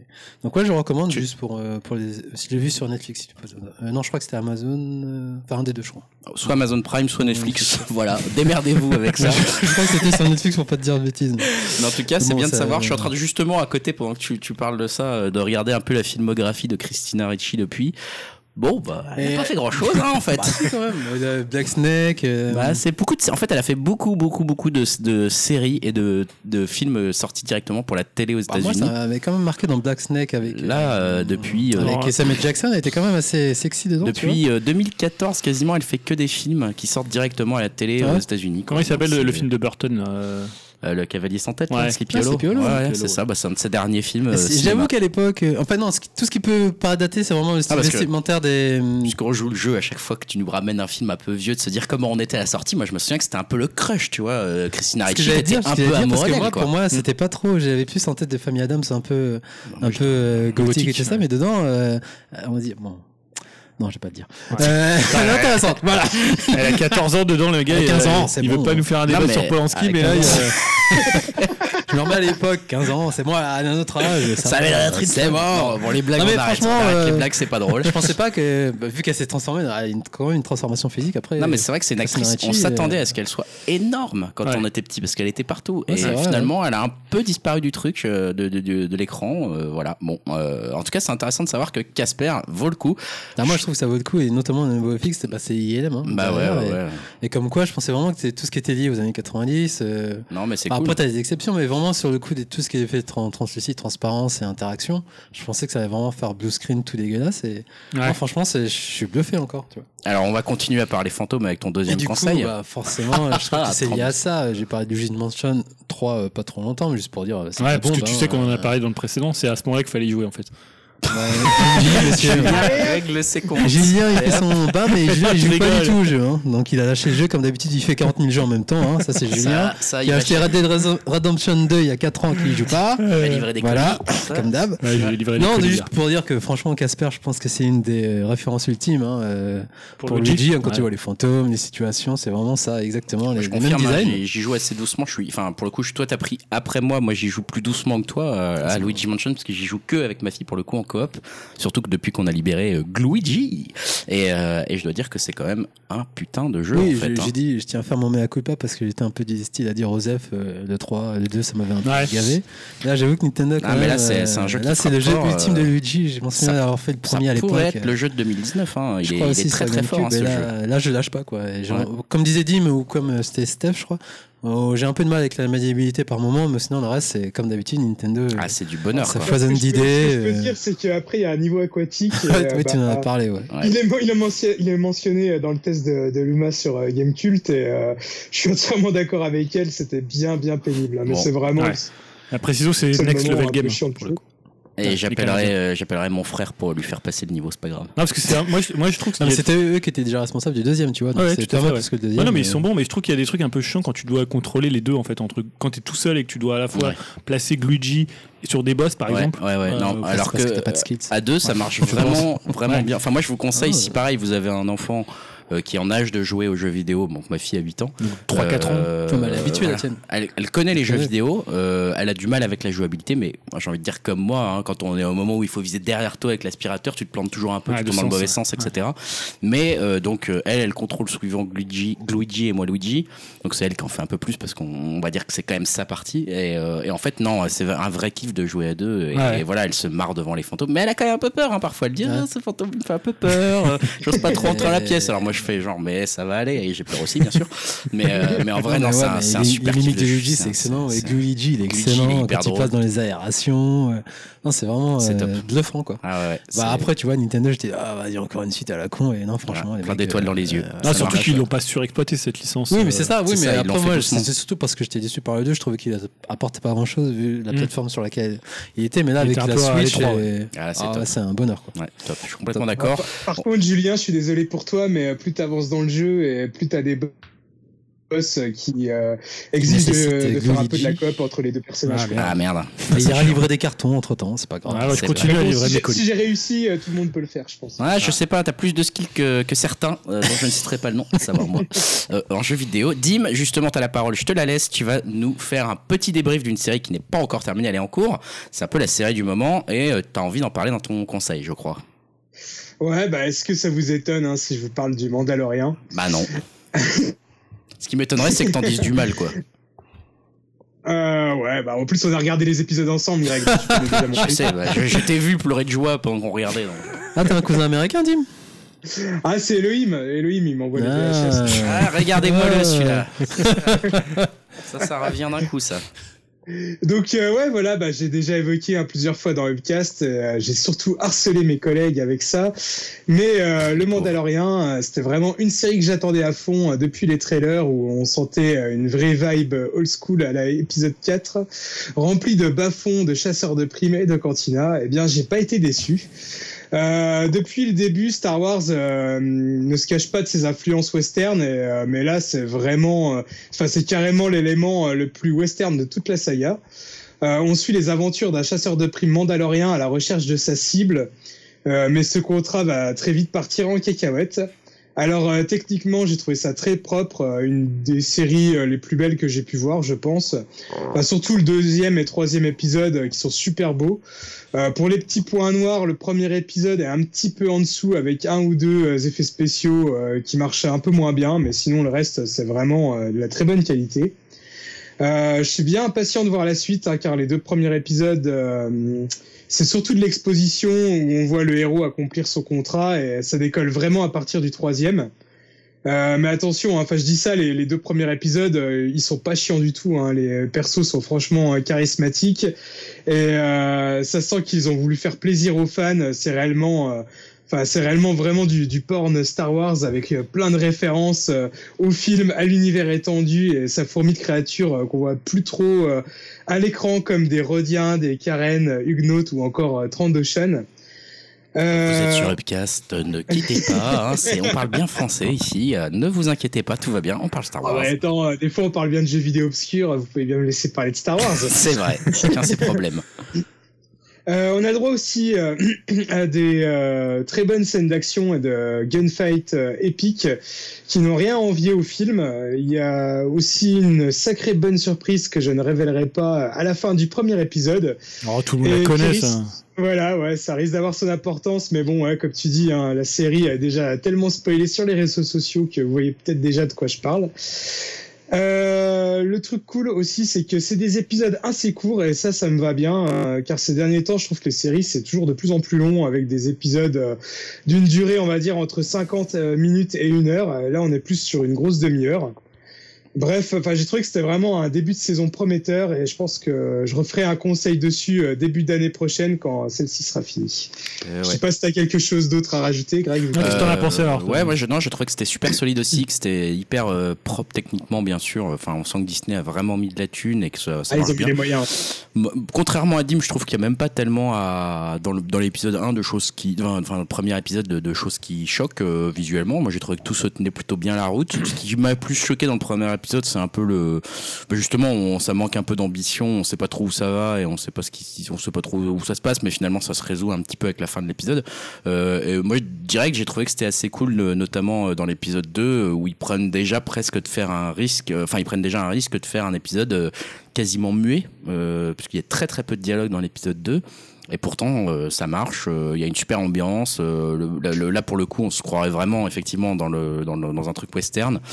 Euh, franchement, euh, non, euh, top, euh, très très sympa. Et, et ouais, le côté court, format un peu court comme ça d'épisodes de, de passe 25-30 bien. minutes, ça passe bien. C'est super sympa à regarder. Euh, voilà, c'est c'est c'est c'est pas une série très exigeante, même si Dim me signale qu'il y a plein de références euh, de Star Wars, etc. Moi, j'y connais pas grand chose. je suis passé sans doute à côté de trois quarts des trucs, voire 95% des trucs. Mais c'est pas grave. euh, J'ai quand même pris du plaisir à le regarder. Tu vois, je faisais partie de ces gros noobs qui pensaient que c'était encore Boba Fett qu'on voyait à l'écran, mais qu'en fait non. Euh, donc euh, voilà, mais en fait ça gâche pas le plaisir. Euh, La série reste quand même bien et ça, ça ça reste sympa à regarder. Et là. Tu vois, j'ai vu les deux premiers épisodes, j'ai envie de savoir un petit peu ce qui va se passer après. Bon, j'ai d'autres séries en même temps, donc pour l'instant, je, je Ah, n'appelle pas mes amis américains, mais j'ai envie d'en- j'ai envie d'en savoir plus, quoi. Ça apporte quand même pas mal euh, au niveau du lore de- des Mandaloriens, euh, qui est quand même, on va dire, euh, après les Jedi, peut-être le- la faction de Star Wars la, la plus euh, la plus populaire. Donc ça, C'est plutôt cool. Alors, est-ce que ça se situe à quel moment de, de Star Wars? Ça se passe euh, six ans après euh, le retour du Jedi. D'accord. Voilà. Ah, et le truc aussi que j'ai oublié de dire, parce que euh, pour Star Wars aussi, ce qui est super important, c'est la musique. Et euh, là, je trouve que la musique, elle change pas mal, quoi. Ça ressemble Ah pas ouais, du tout ça. à John Williams. Et euh, au début, c'était surprenant, mais maintenant que je m'y suis fait, c'est euh, la musique, elle est vraiment cool, quoi. Elle est dispo sur Spotify, je l'ai réécoutée. euh, je trouve qu'elle est vraiment solide aussi, finalement, quoi. Voilà pour euh, un petit premier conseil de, de série. euh, puisque Bon, ça fait tu, envie. Tu l'as dit, tu reviendras dessus, Dimitri? Euh, on Et, en parlera. alors, en tout cas, si vous avez une question à poser sur Star Wars, posez-la à Dim, hein, parce que la dernière fois, je lui ai posé une question sur Dark Maul, et donc j'ai eu droit à toute la vie de Ah Dark oui, oui, Maul. ça, ça y est, là, t'as le droit à sa son, son adolescence, sa, péri- sa période gothique, etc. Ouais. etc. J'imaginais Greg euh, lire ça avec euh, des grosses gouttes de sueur. C'est clair. Ah bah je te cache pas que j'ai passé les messages assez rapidement. Je me suis dit oh mon dieu, ça Ah y est, bah, tu l'as lancé là. J'avais l'impression d'être un peu le vendeur de BD dans les Simpsons. Ça, quand Ichi euh, tape sur la carte de... C'était vraiment ça quoi. Et alors, Euh, bah, je voulais juste dire pour pas ouais. finir sur Star Wars, c'est que j'ai converti ma fille à Star Wars puisqu'elle a regardé la première fois euh, ce week-end. On a regardé donc euh, un nouvel espoir, comme il s'appelle. Quelle version? Épisode 4. Donc l'épisode 4, Quelle version? Bah, C'est-à-dire, forcément bah, la, la version- dernière. la dernière, la version d'origine. Restaurée. version restaurée avec Ah, les c'est pas ajouts. pareil, euh, oui, Il y en a qui sont pas quasiment plus. Hein. Bah, Tu si t'as regardé la VHS et ton mate. Ouais, mais là, on regarde. Ah, nous, voilà. monsieur, on est au Blu-ray, monsieur. Ah, On regarde sur des grands écrans, monsieur. C'est Star Wars. Je crois que tu conservais. Non, bah, ah, ah, culturel oui, en plus, j'aime pas ça. trop la version où il y a le, le Boba Fett, euh, le Boba Fett rajouté. Et mon fils, il regarde aussi, il a pas trop compris. Il faisait des bruits de droïdes et des bruits de, de sable laser. Écoute, ça a dû lui plaire. Bon, de toute Ça, ma, je regarde Massacre à la tronçonneuse à côté. ma- fils, ma euh, fille est plutôt Harry Potter en ce moment. Ouais, elle elle adore, Harry oui. Potter, donc voilà. Mais bon, Elle est beaucoup ça, plus Harry c'est Potter, Euh, dernier petit truc oui, sur, euh, sur euh, Disney Plus, ils ont mis euh, donc l'intégralité des films Star Wars et ils ont encore fait des, des changements euh, sur Mm. ces films. Voilà, histoire d'être sûr qu'on soit bien paumé dans Elle a l'histoire. pas trouvé ça kitsch Elle a rien dit du coup par rapport Non, non, non, non. euh, alors, elle préfère l'Empire. Ce qui m'inquiète beaucoup. Elle me dit ils sont beaucoup mieux organisés, beaucoup plus classe, notamment Dark Vador. J'aime bien que Dark Vador étouffe des gens. Oui, voilà, mais elle me dit ouais, la rébellion, bah, elle a vu que c'était la résistance, tu vois, la résistance française. Elle me dit ouais, bon, ils ont un peu des costumes blancs un peu nuls. Ils sont. euh, Et Dark Vador, qu'est-ce qu'elle a dit sur Dark elle Vador adore Dark Vador. Ah, elle c'est- le trouve trop ah, classe. Il passe encore ce Ah, costume Je pense elle- que elle je vais échanger ma fille avec la tienne. Et alors, elle aime pas Han Solo. Elle me dit ouais, non, il pense qu'à l'argent, il est là. il- Ah, c'est marrant de regarder petit. Elle est cool. euh, Elle est très très cool. Donc, on va pouvoir regarder l'Empire contre-attaque. C'est cool. Est-ce que tu vas faire le nouvel espoir et tout Enfin, les- pas le- euh, l'épisode 1 Ah oui, oui, complètement. Tu vas ouais. on va tous les faire jusqu'au. euh, bah, Bon les courage 11. hein, pour euh, l'épisode 2. Avec Jar Jar, Oh, tu vas dire ouais. Alors, moi, j'adore l'épisode 2, mais bon. Non, Si, j'adore non, le 2, le- celui où il échange sa, où c'est 3PO, il échange sa tête avec un droïde de combat là. Le 2. Ouais, hein. c'est une séance de, de- une séquence Ouais. de 5 minutes. Ah c'est putain, mais par- exemple- un fucking nightmare. La le truc poursuite où à- R2D2 Non, mais- vole. La poursuite avec le changeling, là, elle est énorme, cette Ah, scène. voilà, non mais je me casse de ce podcast. Bon, euh, on va Je passer à la suite. Dim, je lui poserai les On va passer à la suite, on va passer à la suite, on enchaîne. Yao, je te repasse la parole pour un de tes quatre conseils. Des avec, euh, J'ai perdu je mon crois- corps. Je crois que c'est un film animé. Ouais, un film d'animation qui est sorti le 6 novembre par Jérémy euh, Clapin. Je ne connais pas du coup ses autres prods. euh, Et c'est un film qui a été primé à Annecy, notamment. Donc euh, j'ai trouvé que c'était un film ultra touchant. L'animation euh, est en dessous. euh, je trouvais que, enfin, c'est bien, mais je trouve par moments c'est saccadé en fait. Donc l'animation est pas fluide. C'est un, le pitch est assez particulier, c'est un peu surréaliste en fait comme en fait, c'est une main qui essaie de retrouver son corps. Voilà, c'est ça. On Ouais, suit une main ça. quoi. Ouais, c'est hein, ça. on Ouais, est bien En d'accord. tu, en fait, tu suis deux histoires quand même. T'as as, l'histoire de la main et t'as l'histoire du personnage qui s'appelle Naufel. D'accord. Qui, qui on, re- on- donc on suit la main. Je vais faire dans l'ordre plutôt. Donc euh, je repars par, par rapport au Cara Design qui je trouve vraiment joli, mais comme je disais, l'animation, je trouve qu'elle saccade à certains moments. Et donc c'est un peu dérangeant, mais après au niveau de la mise en scène, c'est un quasi sans faute. C'est vraiment très propre avec des belles idées de, cadrage et de mise en scène. Donc comme je disais, le film suit deux histoires en parallèle, donc celle de Naufel. Euh, ensuite, tout son trajet avant son accident fatidique, euh, sur sa main notamment, entrecoupé de flashbacks liés à son enfance, dont on voit un accident tragique qui va déterminer en fait toute sa vie euh, de jeune adulte. Et de l'autre côté, on voit sa main qui, forcément, il y a une différence d'échelle évidente, qui est très réussie et il y a un côté très sensoriel vu que sa main, donc, euh, elle ne peut pas parler, donc euh, tout ce qu'elle fait, c'est juste elle ressent. Donc, tu, sens vraiment cet aspect.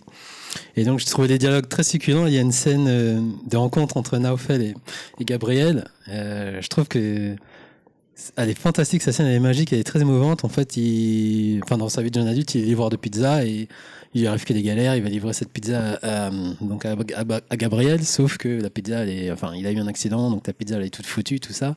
Donc, il, se tape une conversation avec euh, Gabriel via l'interphone et je trouvais ça cette scène super touchante, super émouvante en fait.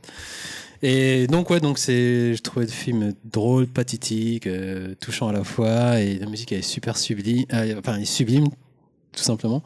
Et ouais, donc moi je recommande vraiment euh, ce film, J'ai perdu mon corps. et qui, je pense qu'il ne va pas rester très longtemps au cinéma. En fait, tu m'en avais parlé toi. Oh, il y a- quand même des, des retours quand Ouais, même. il- Ah, mais en termes de succès, Ah. public. Ah oui, peut-être ça. Parce que Mais c'est vrai qu'il a, il a une sacrée aura ce film. Mais après, hein. oui, Euh, c'est vraiment un film pour adultes. Et on- comme on dit, en France, c'est assez dur de financer justement des produits pour adultes qui ne sont pas pour enfants. Et là, c'est vraiment, vraiment un film adulte avec des, des préoccupations, ben, notamment sur la relation entre Quel pitch quand même. de, de jeunes, euh, enfin, de relations de- d'amour entre justement euh, bah, ce couple. Et puis le côté de la main aussi qui est très touchant. Et puis la musique aussi, elle est vraiment, comme je disais, elle est vraiment sublime. Puis il y a des morceaux de rap aussi dedans qui sont, qui sont très bien aussi. Donc ouais, non, je recommande vraiment. Enfin, je recommande. euh, Si vous avez l'occasion de le voir, je suis Ouais. pas sûr qu'il soit distribué. Ouais, ça bien envie. J'ai perdu mon corps. C'est encore peut-être au cinéma. Bah, moi, je sais je l'ai vu euh, pour les Parisiens au cas des bibliothèques, mais la partie euh, entre guillemets à, RSA, donc. euh, Ah ouais, Mou, ça va pas durer longtemps, ça, voilà, c'est- effectivement. Autre Voilà. film à réessayer peut-être, je ne sais pas. Julien, euh, je te passe la parole puisque on parle d'un film qui est quand même qui date un petit peu quand même. C'est Euh, euh, Paul Verhoeven. Ouais, 2015. 2015. Euh, classé numéro 5 dans les, les 10 meilleurs films de, des années 2010 euh, Ah, tu as Ah ouais. le classement, ça y est. par les Inrocks. Ah, tu l'as trouvé ce Bah oui, classement non, parce que j'avais le numéro sur, sur Kiosque. Ah. Et donc il est cinquième. Euh, oui, je l'avais pas vu. euh, on en avait parlé avec Dim Dim qui n'a pas trop aimé euh, Ouais. Paul, ce Paul C'est pas un Verhoeven film facile hein, dans la réputation.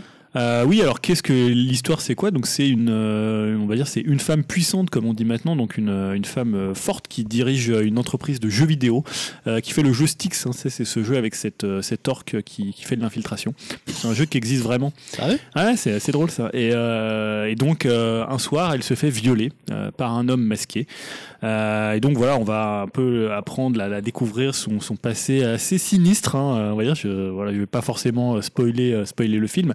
Euh, ce que j'adore en fait, c'est que c'est du pur Verhoeven. Euh, C'est-à-dire que c'est un film qui est euh, complètement tordu, complètement déviant euh, dans le rapport que euh, le personnage donc d'Isabelle Huppert peut entretenir avec le viol. Ouais. Et euh, déjà, je me dis, putain, en 2015, il fait ça. euh, Chaud. C'est chaud. Ouais. Euh, vraiment, enfin, parce que tu vois, elle se fait violer. Après, c'est un peu. C'est pas qu'elle passe à autre chose, mais euh, elle l'évacue quand même très très vite. Alors, on comprend après pourquoi et euh, comment ça se passe dans sa tête. Et, euh, et je trouve que c'est aussi un film qui est hyper féroce euh, et qui est hyper drôle en fait.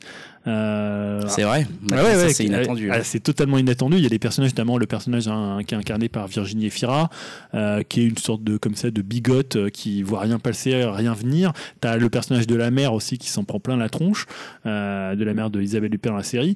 Et euh, non, non, c'est c'est un c'est un film qui est voilà qui retrouve un peu la veine qu'il avait dans Black Book, Mmh, superbe. euh, où, où Non, c'est pas que t'as aimé toi. Hein. Ah, euh, Black, Black Book, Ouais, coquin. Il y a Ouais. sur la Black Book bon, là, c'est celle qui- coquin. C'est celle qui est dans Game of Thrones, là. Ouais, euh, Clarisse, euh, est Ah, j'aime. Game of Thrones. Ah oui, je me souvenais plus qu'elle était aussi à. Ouais, Elle est à des poil Book des gros plans, c'est très bien, Ah oui, oui, c'est très bien- Greg. Fais pas en l'innocent. je. Ouais, vais la- le revoir du coup. La sexualité, elle est, la sexualité est toujours très très présente chez Verhoeven. Là, on est entre Basic Instinct et, et Black Book, et il y a ce côté un peu. Ah merde, tu me l'as vendu. on- non, mais tu sais, il y a ce côté de, dans Black Book qui est, qui est assez. euh, où finalement, tu sais plus très bien si à un moment donné, euh, elle est victime ou elle est Ouais. coupable. Mm. Ouais. Finalement, si elle prend du plaisir à faire ce qu'elle Ah bah, fait. c'est ou toujours complètement tordu, ouais. Voilà. Et là, sur l'idée du viol, tu sais tellement, plus, tu sais plus tendu. ce moment-là où euh, finalement euh, qui contrôle l'autre, qui euh, qui joue un jeu, qui ne joue pas de jeu, Ouais, qui attend quoi. Quoi, elle essaye de reproduire un peu ce qui s'est passé pendant qu'elle s'est fait violer, un truc comme ça, j'imagine. Connaissant un peu Verhoeven, ça doit être un truc dans le genre. Enfin bon. Euh, ouais, ou moins. je sais pas Bref. si on peut, pour le coup. On, Non, on dit rien. moi, on moi, peut- je- non, non, je- je, non, je vais pas spoiler, mais, mais c'est trouble et c'est- très politiquement incorrect. Donc en gros, il, sortirait pas de nos jours, quoi. Bah, en même temps, il est pas si vieux que ça, donc. Il y euh, aurait un 2015, c'est boycott. quand même une autre époque. hein, par Il y aurait rapport un à- appel au boycott. Non, je, alors je sais pas si un appel au boycott, mais c'est. et- Non, mais c'est c'est c'est un, c'est un film euh, sur la, sur la ligne, quoi. C'est Ah, un film ouais, c'est- sur la ligne, ouais, c'est un film sur la ligne et c'est un super portrait de femme et d'une femme. euh, Ouais. Et en plus, ce qui, est paradoxal, c'est un film sur une femme forte, sur une femme puissante qui mouche des hommes, qui les presque qui les déculotte. Il y a des scènes, euh, il y a notamment une scène euh, qui est assez drôle sur, sur ce point-là. Et, euh, et voilà, c'est finalement c'est pas une femme faible malgré ce qui lui arrive et malgré tout ce qui lui est arrivé. Et euh, non, je sais pas pourquoi Dim t'avais pas accroché. Euh, Il n'y avait pas de Robocop. Euh, bah, je sais pas, j'ai, en plus, j'ai plus trop de souvenirs de ce film, mais je, je, enfin, dans mes, le, le rare- les rares souvenirs qui me restent, c'est que je trouvais que c'était super mal joué. Ah non. J'arrivais vraiment pas à rentrer dans le Ouais. film, vraiment à cause des acteurs que je trouvais pas du tout crédibles. Et, euh. Ouais, ouais, a- euh, franch- je sais pas, franchement, j'ai vraiment pas accroché, Je me mais. souviens que tu avais dit que le, le jeu vidéo qu'elle développait, etc., ça avait l'air d'être totalement fake et que ça faisait complètement faux. Tu sais, genre, Ah, oh, ouais, regardez, on fait un je jeu suis vidéo. vraiment sur le cul en plus que tu me dis que ce soit le jeu Styx parce que. Ah ouais euh, bah ouais, pour moi, ça faisait vraiment euh, Alors- jeu hyper nanar, hyper Ouais, ringard. je sais C'est- pas à quelle, à quelle partie du développement c'était parce que là t'as l'impression d'avoir un Assassin's Creed euh, un peu à la Styx quoi mais euh, donc euh, Alors après, ouais, je sais pas, mon regard, mon regard a été peut-être un peu Bon, biaisé. après- que je, le- je le revoie, je, le- je ferais que je lui redonne une deuxième chance à ce film. le côté jeu vidéo est assez un détail dedans elle pourrait diriger n'importe quelle entreprise ça serait un peu un peu Oui, oui, c'est un- un détail, hein, je pinaillais quand je parlais Ouais. de ça. euh, C'était surtout euh, vraiment à cause des acteurs que j'avais pas ah apprécié. ouais alors que là ouais euh, Mais du coup, c'est un film français, c'est ça? C'est un film ouais alors c'est un film français c'est qui est Ouais. tourné en langue française qui est joué donc il y a euh, Laurent Lafitte il y avait Ah, Virginie. Efira il y a Yes. comment euh, Charles Berling euh, et donc évidemment Isabelle Huppert qui écrase totalement le film euh, Comme d'hab, voilà, hein. comme souvent alors des fois ouais. je sais qu'il y a des gens qui aiment pas trop son, Ah bah, Isabelle. Huppert, c'est quand même une actrice exceptionnelle, quoi. Mais là, elle est vraiment très très bien dedans. Et non, non, c'est du très grand Verhoeven et c'est adapté d'un bouquin de Philippe Dian. Ok. Ouais, du coup, t'attends le prochain avec Efira alors. Ah ouais, alors c'est vrai qu'il va tourner avec Ah Efira, un film qui a l'air aussi, il y a juste l'affiche là qu'on a vu, Ah ouais, quelques images. Ah, Ouais. cool. Bah, l'affiche, ça, avait- ça donnait envie déjà, tu vois. Bah, alors, Verhoeven, là, tu vois, rien que d'en parler, ça me donne envie de refaire un petit peu sa filmo. Ah, Ah, tu Euh, veux je qu'on fasse un à Verhoeven Battle Ah, là on pourrait faire un petit Verhoeven Battle là parce que Non, ça, ça parlait j'en ai beaucoup, euh, j'en ai beaucoup à revoir. hein. Il y en a beaucoup dont Ouais, je me tous ces souviens mal. premiers là, je les ai pas eu moi. C'est Ah ouais, c'est ça commence à être vieux là. Bah, surtout qu'il y en avait qu'on avait vu à l'époque et tout le monde considérait que c'était de la merde. Alors tu les regardais un peu, tu Genre vois. Showgirl, tu veux dire Bah, Showgirl, moi, je l'ai jamais vu. Tu veux réhabiliter Instinct, Basic Instinct, quoi. Ça avait C'est commencé. pas, c'est pas un très grand film, je me dans mon C'était souvenir. accueilli à l'époque par. Ouais, par mais au- pas par la critique. euh, Je vous propose qu'on le fasse pas maintenant, le, le, le Battle Verhoeven. Hein, euh, et Et du coup, tu l'as vu comment Le Ah. film, tu l'as Je l'ai vu en en On Blu-ray va me laisser finir le salaud. En Blu-ray, hein, dans parce de que ça m'intéresse, elle, et je voulais le voir. Je l'ai vu euh, hier soir en Blu-ray. Tu peux nous le Avec prêter. ta fille ou Non.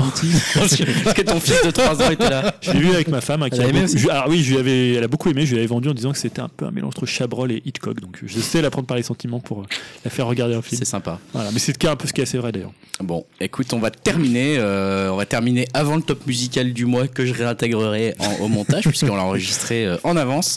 On va terminer avec un conseil commun, un petit peu cette fois-ci de, j'imagine, Yao, Julien et peut-être Dimitri Je aussi. sais pas, tu l'as vu? Parce que c'est The Deuce saison 3 dont on va parler. Euh, Yao, je te Non, j'avais déjà parlé d'un peu de la Ah. saison 1 en fait, à la base. Oui. Et là, juste que la saison 3, c'était bah, la conclusion de cette fantastique série. Et, et voilà, que, que dire que c'était Tu l'as vu, Julien?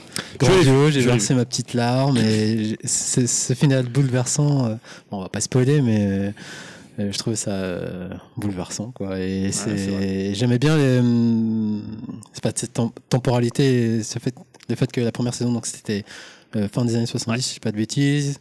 Après, c'était les années vraiment 80, la deuxième saison. Ouais. Là, c'est fin des années 80, mais plus centré sur euh, enfin, le sida. Ouais. vraiment le sida La première saison, c'était vraiment les années Mac, la deuxième, les, les Là- années là, porno. Les années porno, voilà. Et là, c'est vraiment euh, les années sida. ouais. Et j'aimerais bien aussi ces thèmes, comment c'est abordé, comment c'est cru, et les, bah, les castings comme d'hab exceptionnels. Et puis voilà, quoi, c'est une petite claque en, en termes de série d'écriture. Bon, forcément, c'est David Simons derrière, donc euh, on peut attendre que ça de lui, quoi.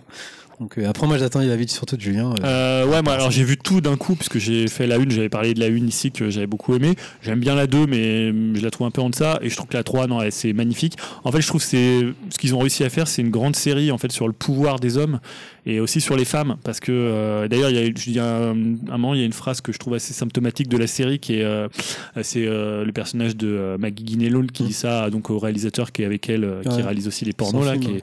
qui dit bah, ce que veulent les hommes, ça devient le monde. Et euh, alors, elle fait une parallèle avec la sexualité en disant voilà, quand on fait une pratique sexuelle dans les pornos, euh, une éjecte faciale, bah, c'est répercuté directement euh, dans la sexualité des gens. Et finalement, euh, c'est aussi ce que montre la série, c'est finalement la place des femmes et la façon dont les femmes essaient de d'exister dans ces milieux qui sont des milieux bah, complètement oppressants, que ce soit la pornographie, que ce soit la prostitution. Euh, et il y a des femmes qui s'en sortent, enfin qui essaient de s'en sortir, qui arrivent comme le personnage de Maggie Gyllenhaal. Il y en a d'autres comme, comme Laurie. Madison euh, qui a, pas très bien, on va Ouais, dire. qui est, c'est- où c'est plus compliqué. Ouais. Et je trouve que c'est aussi une série sur New York, euh, sur la façon dont une ville change. Alors euh, Ouais. ici, on m'avait parfois reproché de citer Baudelaire, mais je vais quand même le Pas faire. reproché, on avait été Ce hallucinés. que Baudelaire écrivait dans Le Cygne, hein, qui était euh, dédié à Victor Hugo, euh, qui a écrit Les Misérables, hein, c'est pour faire un peu la boucle, la boucle du podcast. Et il disait La forme d'une ville change plus vite, hélas, que le cœur d'un mortel. Et c'est un peu ça, c'est finalement la ville, elle change tellement vite euh, par rapport aux personnages que les personnages, ils sont presque exclus de cette ville. Soit ils en disparaissent, soit ils la quittent. Euh, parce que finalement, c'est tout le, le- la, la thématique de cette troisième saison, c'est la façon dont New York va être complètement nettoyé, ou finalement, comme il- à un moment il, il- il s'est dit dans la série, la merde qu'il y avait à un certain endroit, donc The Deuce, c'est euh, une des, des grandes artères euh, Mm. où il y a la prostitution, elle est la merde est balayée jusqu'à Harlem, jusque dans le Bronx, et après, voilà, c'est- cet endroit de New York devient respectable, mais en fait, on a juste déplacé un Ouais, peu déplacé. un peu la merde. Non, c'est une, c'est une fin de saison qui est assez bouleversante, euh, notamment par le personnage de- qui est joué par James Franco, enfin par le double personnage. Ouais.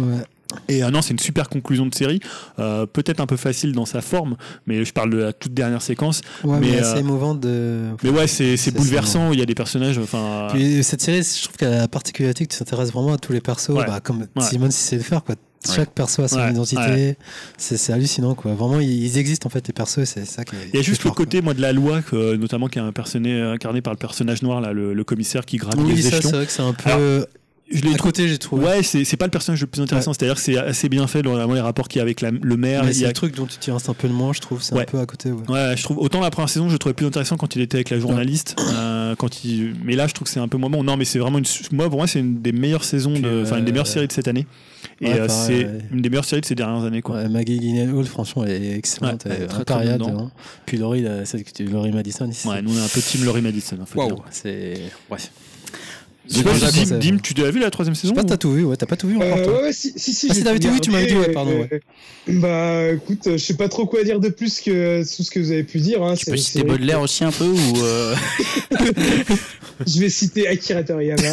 euh, non, euh, non, non, franchement, vous avez bien résumé la chose. Euh, superbe série, euh, finale émouvant. euh, Enfin, en plus, je trouve que tous les arcs sont bien bouclés. euh, non, non, vraiment super bien. Comme tu dis aussi, euh, ça, arrive bien à capter euh, l'ambiance new-yorkaise. euh, on va dire sur deux décennies. Donc, non, non, franchement. Euh, Enfin, j'étais bluffé ouais, aussi par la qualité d'écriture, euh, Ouais, tous les personnages qu'on nous Ouais. présente. Enfin, ils sont vraiment attachants. euh, non, non, je, je la recommande aussi à 100%. hein, c'est génial. Ouais, ouais, c'est c'est une super série. En plus, c'est trois saisons, je trouve ça bien. hein. Ça s'appelle. The Deuce oui, et c'est disponible sur OCS, OCS. Donc ouais. si vous l'avez, si vous pouvez vous abonner à OCS, même pour cette série, j'ai l'impression que ça vaut le coup. J'ai l'impression que c'est une Ouais, de ces grandes ouais. séries. Je sais pas euh, si on en parle dans les qui séries peut marquer. euh, Je sais pas si elle est en 10. Enfin, J'ai l'impression que quelques magazines effectivement ont remarqué quand même qu'il y avait une grande série qui se tramait là, mais ça a l'air d'être moins euh, moins hype. Pourtant, euh, son auteur il est quand même assez Voilà, bah, le moins Wire, hype tu que, mais- que, que, ce que, que The Wire à l'époque, quoi. Mais, euh, mais effectivement, les, les, les magazines qui en parlent, ce n'est que en bien, ça a l'air d'être vraiment top. Parce que là, je cherchais un peu des, des avis sur la fin de la saison 3, j'ai pas trouvé grand chose. Ouais, c'est ça, ouais. Non, non, c'est vrai qu'elle est pas. C'est une série qui passe en sous-marin, tu vois. Après, l'offre s'est vachement multipliée depuis The Wire. hein, en termes Mm. de séries, il y en a beaucoup maintenant. hein. ouais, c'est vrai, euh, mais quand même, Ah bah, tu en plus, il balance vraiment du lourd, hein, parce qu'il y a Watchmen en ce moment, euh, il y a Is Dark Material, il y a quand même vraiment, euh, des méga grosses séries. D'ailleurs, je pense que Watchmen, à la fin de la saison, il faudra qu'on revienne dessus. Ah ouais, bah ouais, ouais. T'inquiète pas que ça va être prévu cette histoire. Je vous propose qu'on passe tout de suite, euh, on réinsère le top musical de Julien. La rubrique que tout le monde nous envie, le top musical du mois d'octobre qu'on enregistre un tout petit peu en différé avant même l'arrivée d'Yao puisque monsieur est en retard. Voilà, sans vouloir dénoncer. C'est bien sûr Julien, un peu le spécialiste de la musique pointue qui s'y, qui s'y colle. Le principe, c'est qu'il nous sélectionne cinq albums. Alors, pas forcément les meilleurs, mais en tout cas ceux qui l'ont touché, ceux qu'il a apprécié pendant le mois d'octobre. Et euh, donc, en octobre 2019, Julien, qu'est-ce que tu as apprécié? Et j'ai choisi cinq. Alors, j'ai pas choisi cinq albums, puisqu'en fait, il y avait Wives, So Removed, qu'on avait déjà traité euh, lors du dernier numéro dans nos, nos trois choix musicaux. Donc, évidemment, il est dans le top, mais je l'exclus. Donc, je vais parler de quatre albums. D'accord. Et je vais commencer avec euh, le nouvel album de Nick Cave and the Bad Seeds qui s'appelle Ghost Teen. Et euh, l'extrait que j'ai choisi, c'est Waiting for You. Your body is an anchor, never asked to be free. Just wanna stay in the business of making you happy. Well, I'm just waiting for you, waiting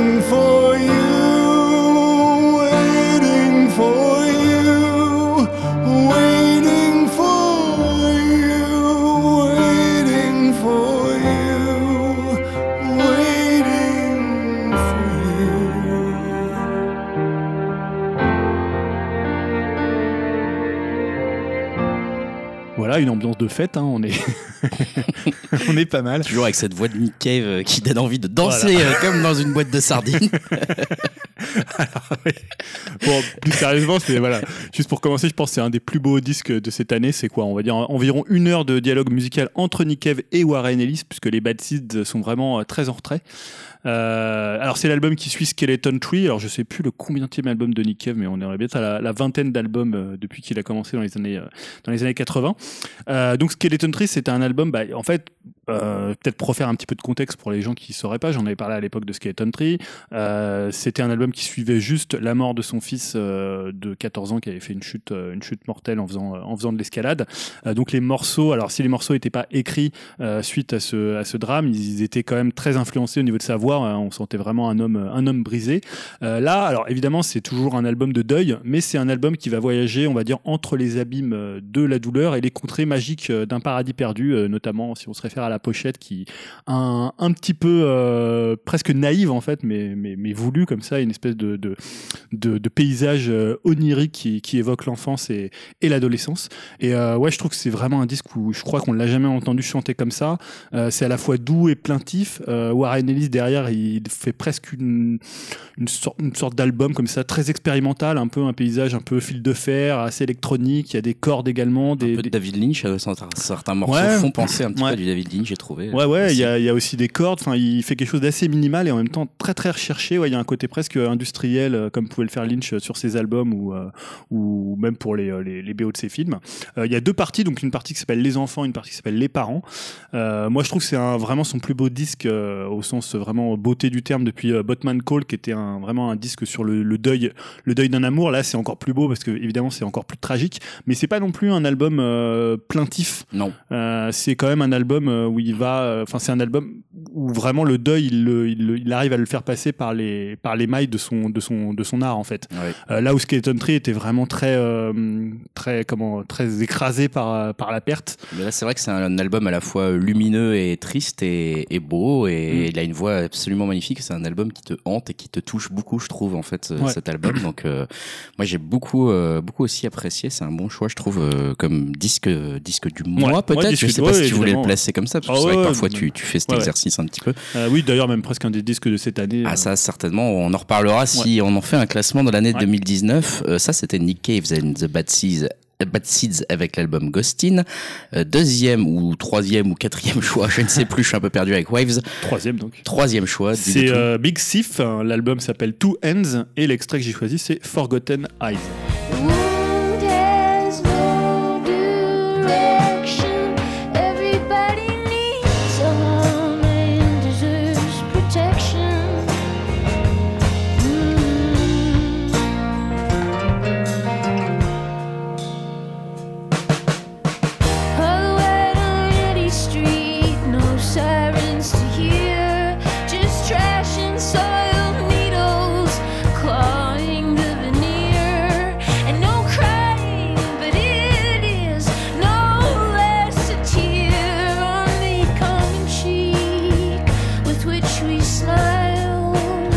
Évidemment, autre disque qui respire la joie de vivre. hein. Toujours ici. hein. Mais voilà, on va dire il y a un petit peu plus de, de trip, un peu plus de nerfs que sur l'album de Nick Cave qui est un petit peu plus euh, éthéré.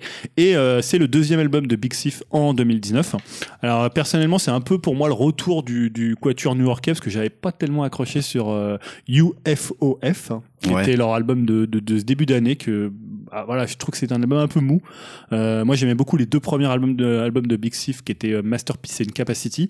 Et là, évidemment, je trouvais ça un petit peu ennuyeux. J'en avais d'ailleurs même pas parlé dans mes. euh, Ouais, c'est vrai, Je sais que toi, tu l'avais plutôt. Je l'avais mieux apprécié que celui-ci, moi, Ah, presque. Tu vois, c'est Bon, bah. presque l'inverse, mais bon. Et là, en fait, là, ce que j'aime bien sur le, ce nouveau, la Two Ends, c'est vraiment qu'on retrouve la tension qu'il y a entre la voix de Adrian Lenker et euh, les guitares. Et je trouve que là, c'est justement la- le gros changement par rapport à UFOF. Donc, il y a presque parfois, pour ceux qui connaissent, un côté Palace Brothers, le, le groupe de Billy, euh, de, euh, comment, euh, de Will Oldham. Un peu époque Viva Las Blues, notamment sur l'extrait que j'ai passé ou sur Shoulders, qui est vraiment magnifique. Avec toujours, bah, un, un des rock qui lorgne vers le country rock. Et je trouve, voilà, ça, ça va beaucoup mieux à sa voix. Je trouve que le côté un peu plaintif du précédent, un peu, un peu plus plat, le, lui allait beaucoup moins. Et voilà, je trouve que c'est à la fois, c'est, enfin, c'est pas vraiment un disque, c'est un disque quand même un peu cafardeux, mais il est très tendu, il est assez sec. Il y a pas trop de fioritures dessus. Notamment, j'ai un morceau que j'aime beaucoup qui s'appelle The Toy aussi, qui, qui, voilà, qui, qui montre que quand ils en rajoutent pas trop, ça fonctionne très très bien.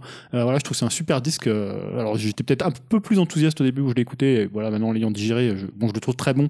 Mais, euh, mais voilà, c'est sûr que par rapport à UFOF, pour moi, c'est vraiment très très ça reste un, un de tes disques du mois d'octobre, donc ça c'était Big Thief avec Two Ends. Ton quatrième choix, c'est Donc c'est les À la Laz, donc l'album s'appelle Laz et l'extrait que j'ai choisi s'appelle In the Air.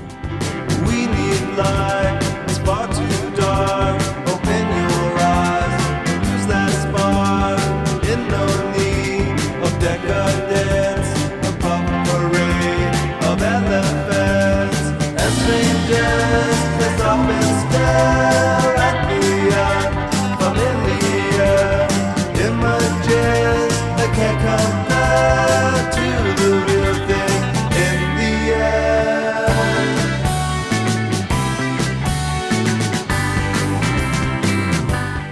Peu plus de, de soleil dans, dans nos oreilles avec les Alalas. Donc c'est un, je crois que c'est leur quatrième album. Euh, C'est un quatuor de Los Angeles. Euh, personnellement, c'est le premier album que j'écoute d'eux. J'avais pas du tout entendu ce qu'ils faisaient avant.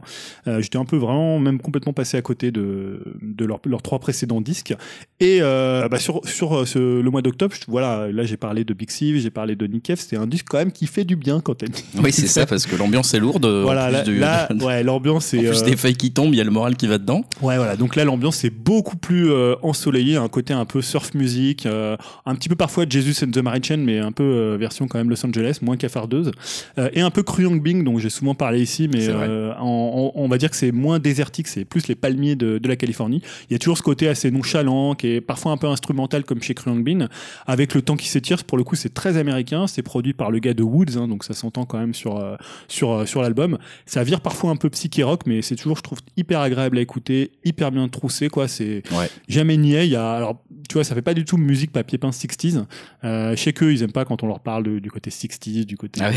voilà. Ouais, non, je lisais une interview d'eux là tout à l'heure en venant. Drôle. Et euh, il disait bah ouais non nous c'est on fait une musique qui nous semble vraiment actuelle. Bon après voilà il y a quand même des influences et ils aiment pas non plus qu'on dise que c'est un disque ensoleillé. Bon, décidément, on a tout dit là. Ils vont nous écrire une lettre là. Je pense qu'ils- ils- Ah, ils, ils débarquent là d'ailleurs. Non mais c'est sûr que quand tu le mets en comparaison de ceux- les deux disques dont on a parlé avant, Là, il est pas et sorti même au bon quand tu moment là. c'est pas forcément que c'est un album joyeux, mais c'est un album quand même assez. euh, moi, je trouve quand même ensoleillé. Je trouve pas que ça soit une critique. On n'en est un- pas encore au Mamas and Papas euh, ou au Non, mais Magic co- Numbers. bah, il y a ce côté arriver à faire parfois un peu de la mélancolie en étant euh, un peu joyeux, quoi. C'est Tu vois, vrai. il y a ce mélange des, des deux qui fonctionne très très bien et Ouais, c'est très souvent- mélodique. ouais, c'est souvent euh, les grands albums hein, d'ailleurs Ouais. hein, qui sont comme ça. On a tendance à y, à y revenir facilement et ça, effectivement, très, Alalas bon pourra peut-être faire partie de cela. Donc c'était l'album Las de Alalas. Je pense qu'on le prononce tous les deux assez mal d'ailleurs, mais ça c'est pas c'est pas très grave. On vous, vous retrouvez tout ça sur podcast.fr. Et ton dernier choix pour le mois d'octobre 2019. Donc c'est Wilco, euh, l'album s'appelle Ode to Joy et l'extrait que j'ai choisi c'est Everyone Hides. If you're telling yourself a story where the secrets twist like vines, and you know where the bodies are buried, but you can't remember where you buried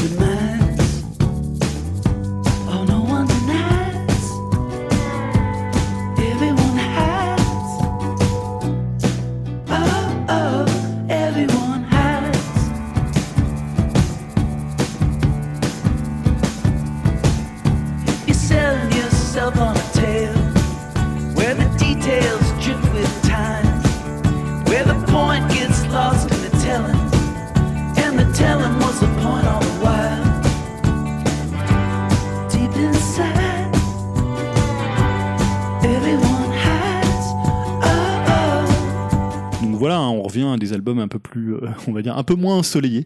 Euh, même si ce morceau, pour le coup, est très pop. C'est le plus pop de l'album peut-être que j'ai choisi. Donc, euh, bah, pour moi, c'est une très bonne surprise. Pour ceux qui connaissent pas Wilco, c'est un groupe, on peut dire même assez mythique, euh, Ouais, quand même. de- qui a commencé dans la, la moitié des années 90, euh, qui vient de Chicago, qui est donc le groupe de Jeff Tweedy, euh, qui avait signé vraiment un grand grand disque au milieu des années 90. C'était peut-être début 2000. C'est Yankee Hotel Foxtrot, qui est peut-être leur meilleur disque ou considéré comme leur meilleur disque. Et là, je, franchement, bah, je trouve que c'est un disque euh, Hot to Joy. Là, c'est vraiment un disque dont on parle assez peu. Je trouve qu'il est passé un peu inaperçu.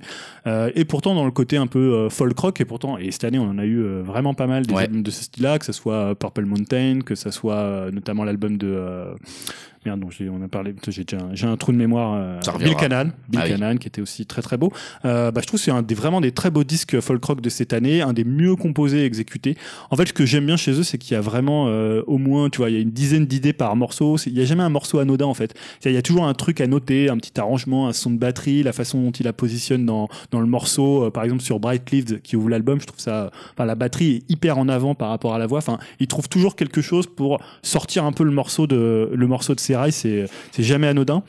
Euh, et c'est hyper affiné. Je trouve que c'est un album hyper fin euh, quand tu décryptes un peu tout ce qui se passe dedans. Je trouve même presque que c'est de l'orfèvrerie sur, euh, sur chaque morceau.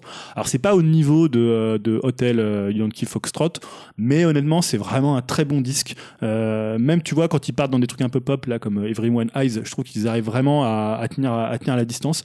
Euh, et en plus, c'est un disque faussement calme, euh, finalement assez inquiet sur, sur le futur. Bah, un peu comme on, là, je parlais tout à l'heure de Bill Callan ou de Purple Mountain. Il y a aussi l'album de Deer Hunter aussi qui était un peu dans ce registre-là.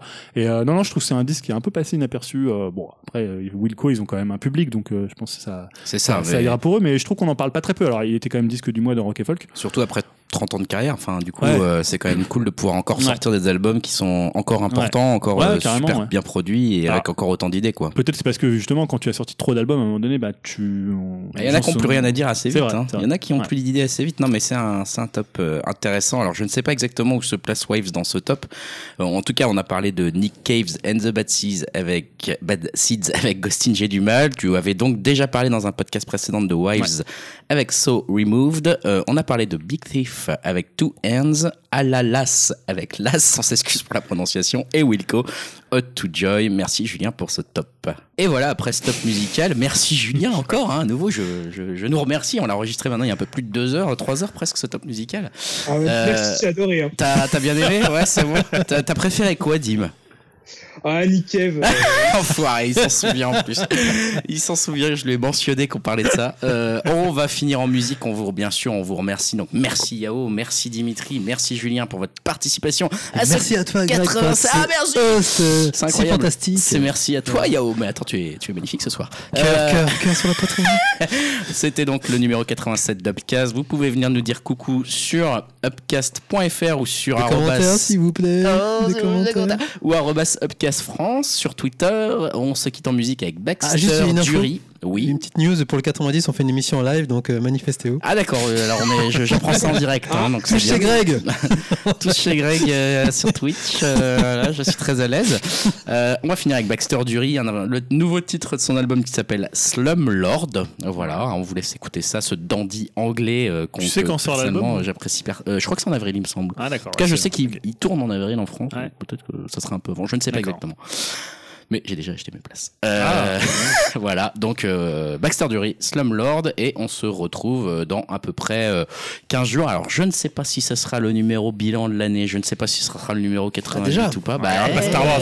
Star Wars ne sera pas sorti, on n'a il pas le ne droit. reste pas tant de temps que ça pour euh, finir l'année, les gars. hein. tu sais c'est que vrai. contractuellement avec Dim, on peut pas faire un numéro bilan si on n'inclut pas Ah, Star mais Wars Star Wars, il 9. sort tard, quoi. C'est 19, un truc 18 Ah ouais, 19, après, les gars, on 19. est en vacances, hein, ça va être compliqué. hein. Ah, t'as des vacances, toi? La Non, mais je veux dire, vous allez être ailleurs, quoi. Non, Ah moi, je ouais, serai ici. Moi, je serai ici aussi. Bon, ah non, je bouge, moi, désolé.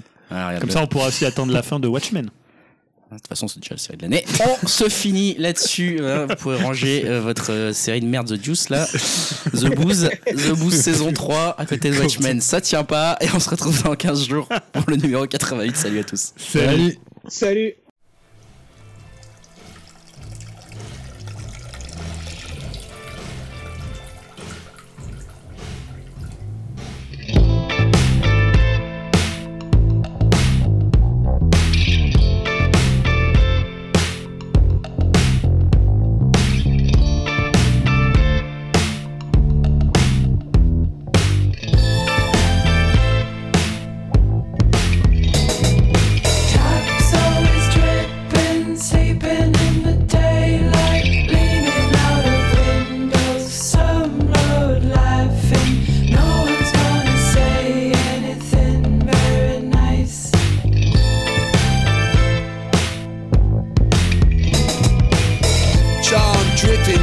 Fresh honey. I'm the Milky Bar kid. Soiled trousers, shiny cheekbones like graveyards in the sun. Murder shoes, dirty eyes sizing up.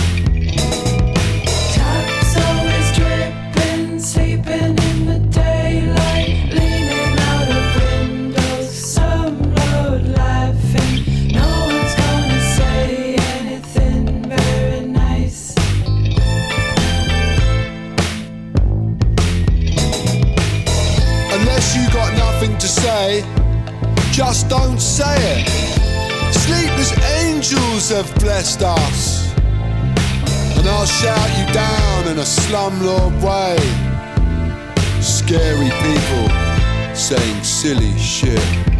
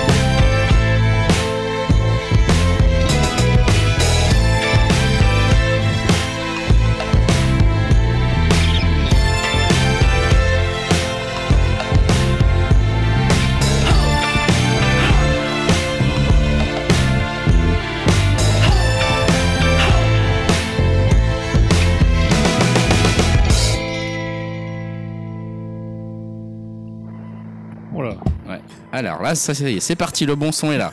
Allez, c'est bon, merci Dim. Gros con. Ça peut pas être là pareil comme tout le monde celui-là. Hein. Non, il faut des fonctionnaires à la mairie de Metz. Tout ça pour rien branler. Putain, Il faut le laisser. il y en a, il y en a pas un pour sauver l'autre là-dedans. Ça, alors, il y a quoi faire ce mec. T'as qu'à Ça. mettre en bonus. Bon mec, hé, Pour les tu te Patreons. fous de notre gueule ou quoi là Tu vas t'acheter une putain de connexion de merde ou quoi là Putain, mais merde hein. Putain, hein, ça me fait Tu chier. vois, mais mec, on est, que- on, on est sorti d'un podcast où c'était du putain de caviar le son. Mec, le- le- les gars, c'était de, de velours nos voix. Et là, t'arrives, toi, tu nous claques dans les doigts dans les 5 premières putains de minutes, quoi.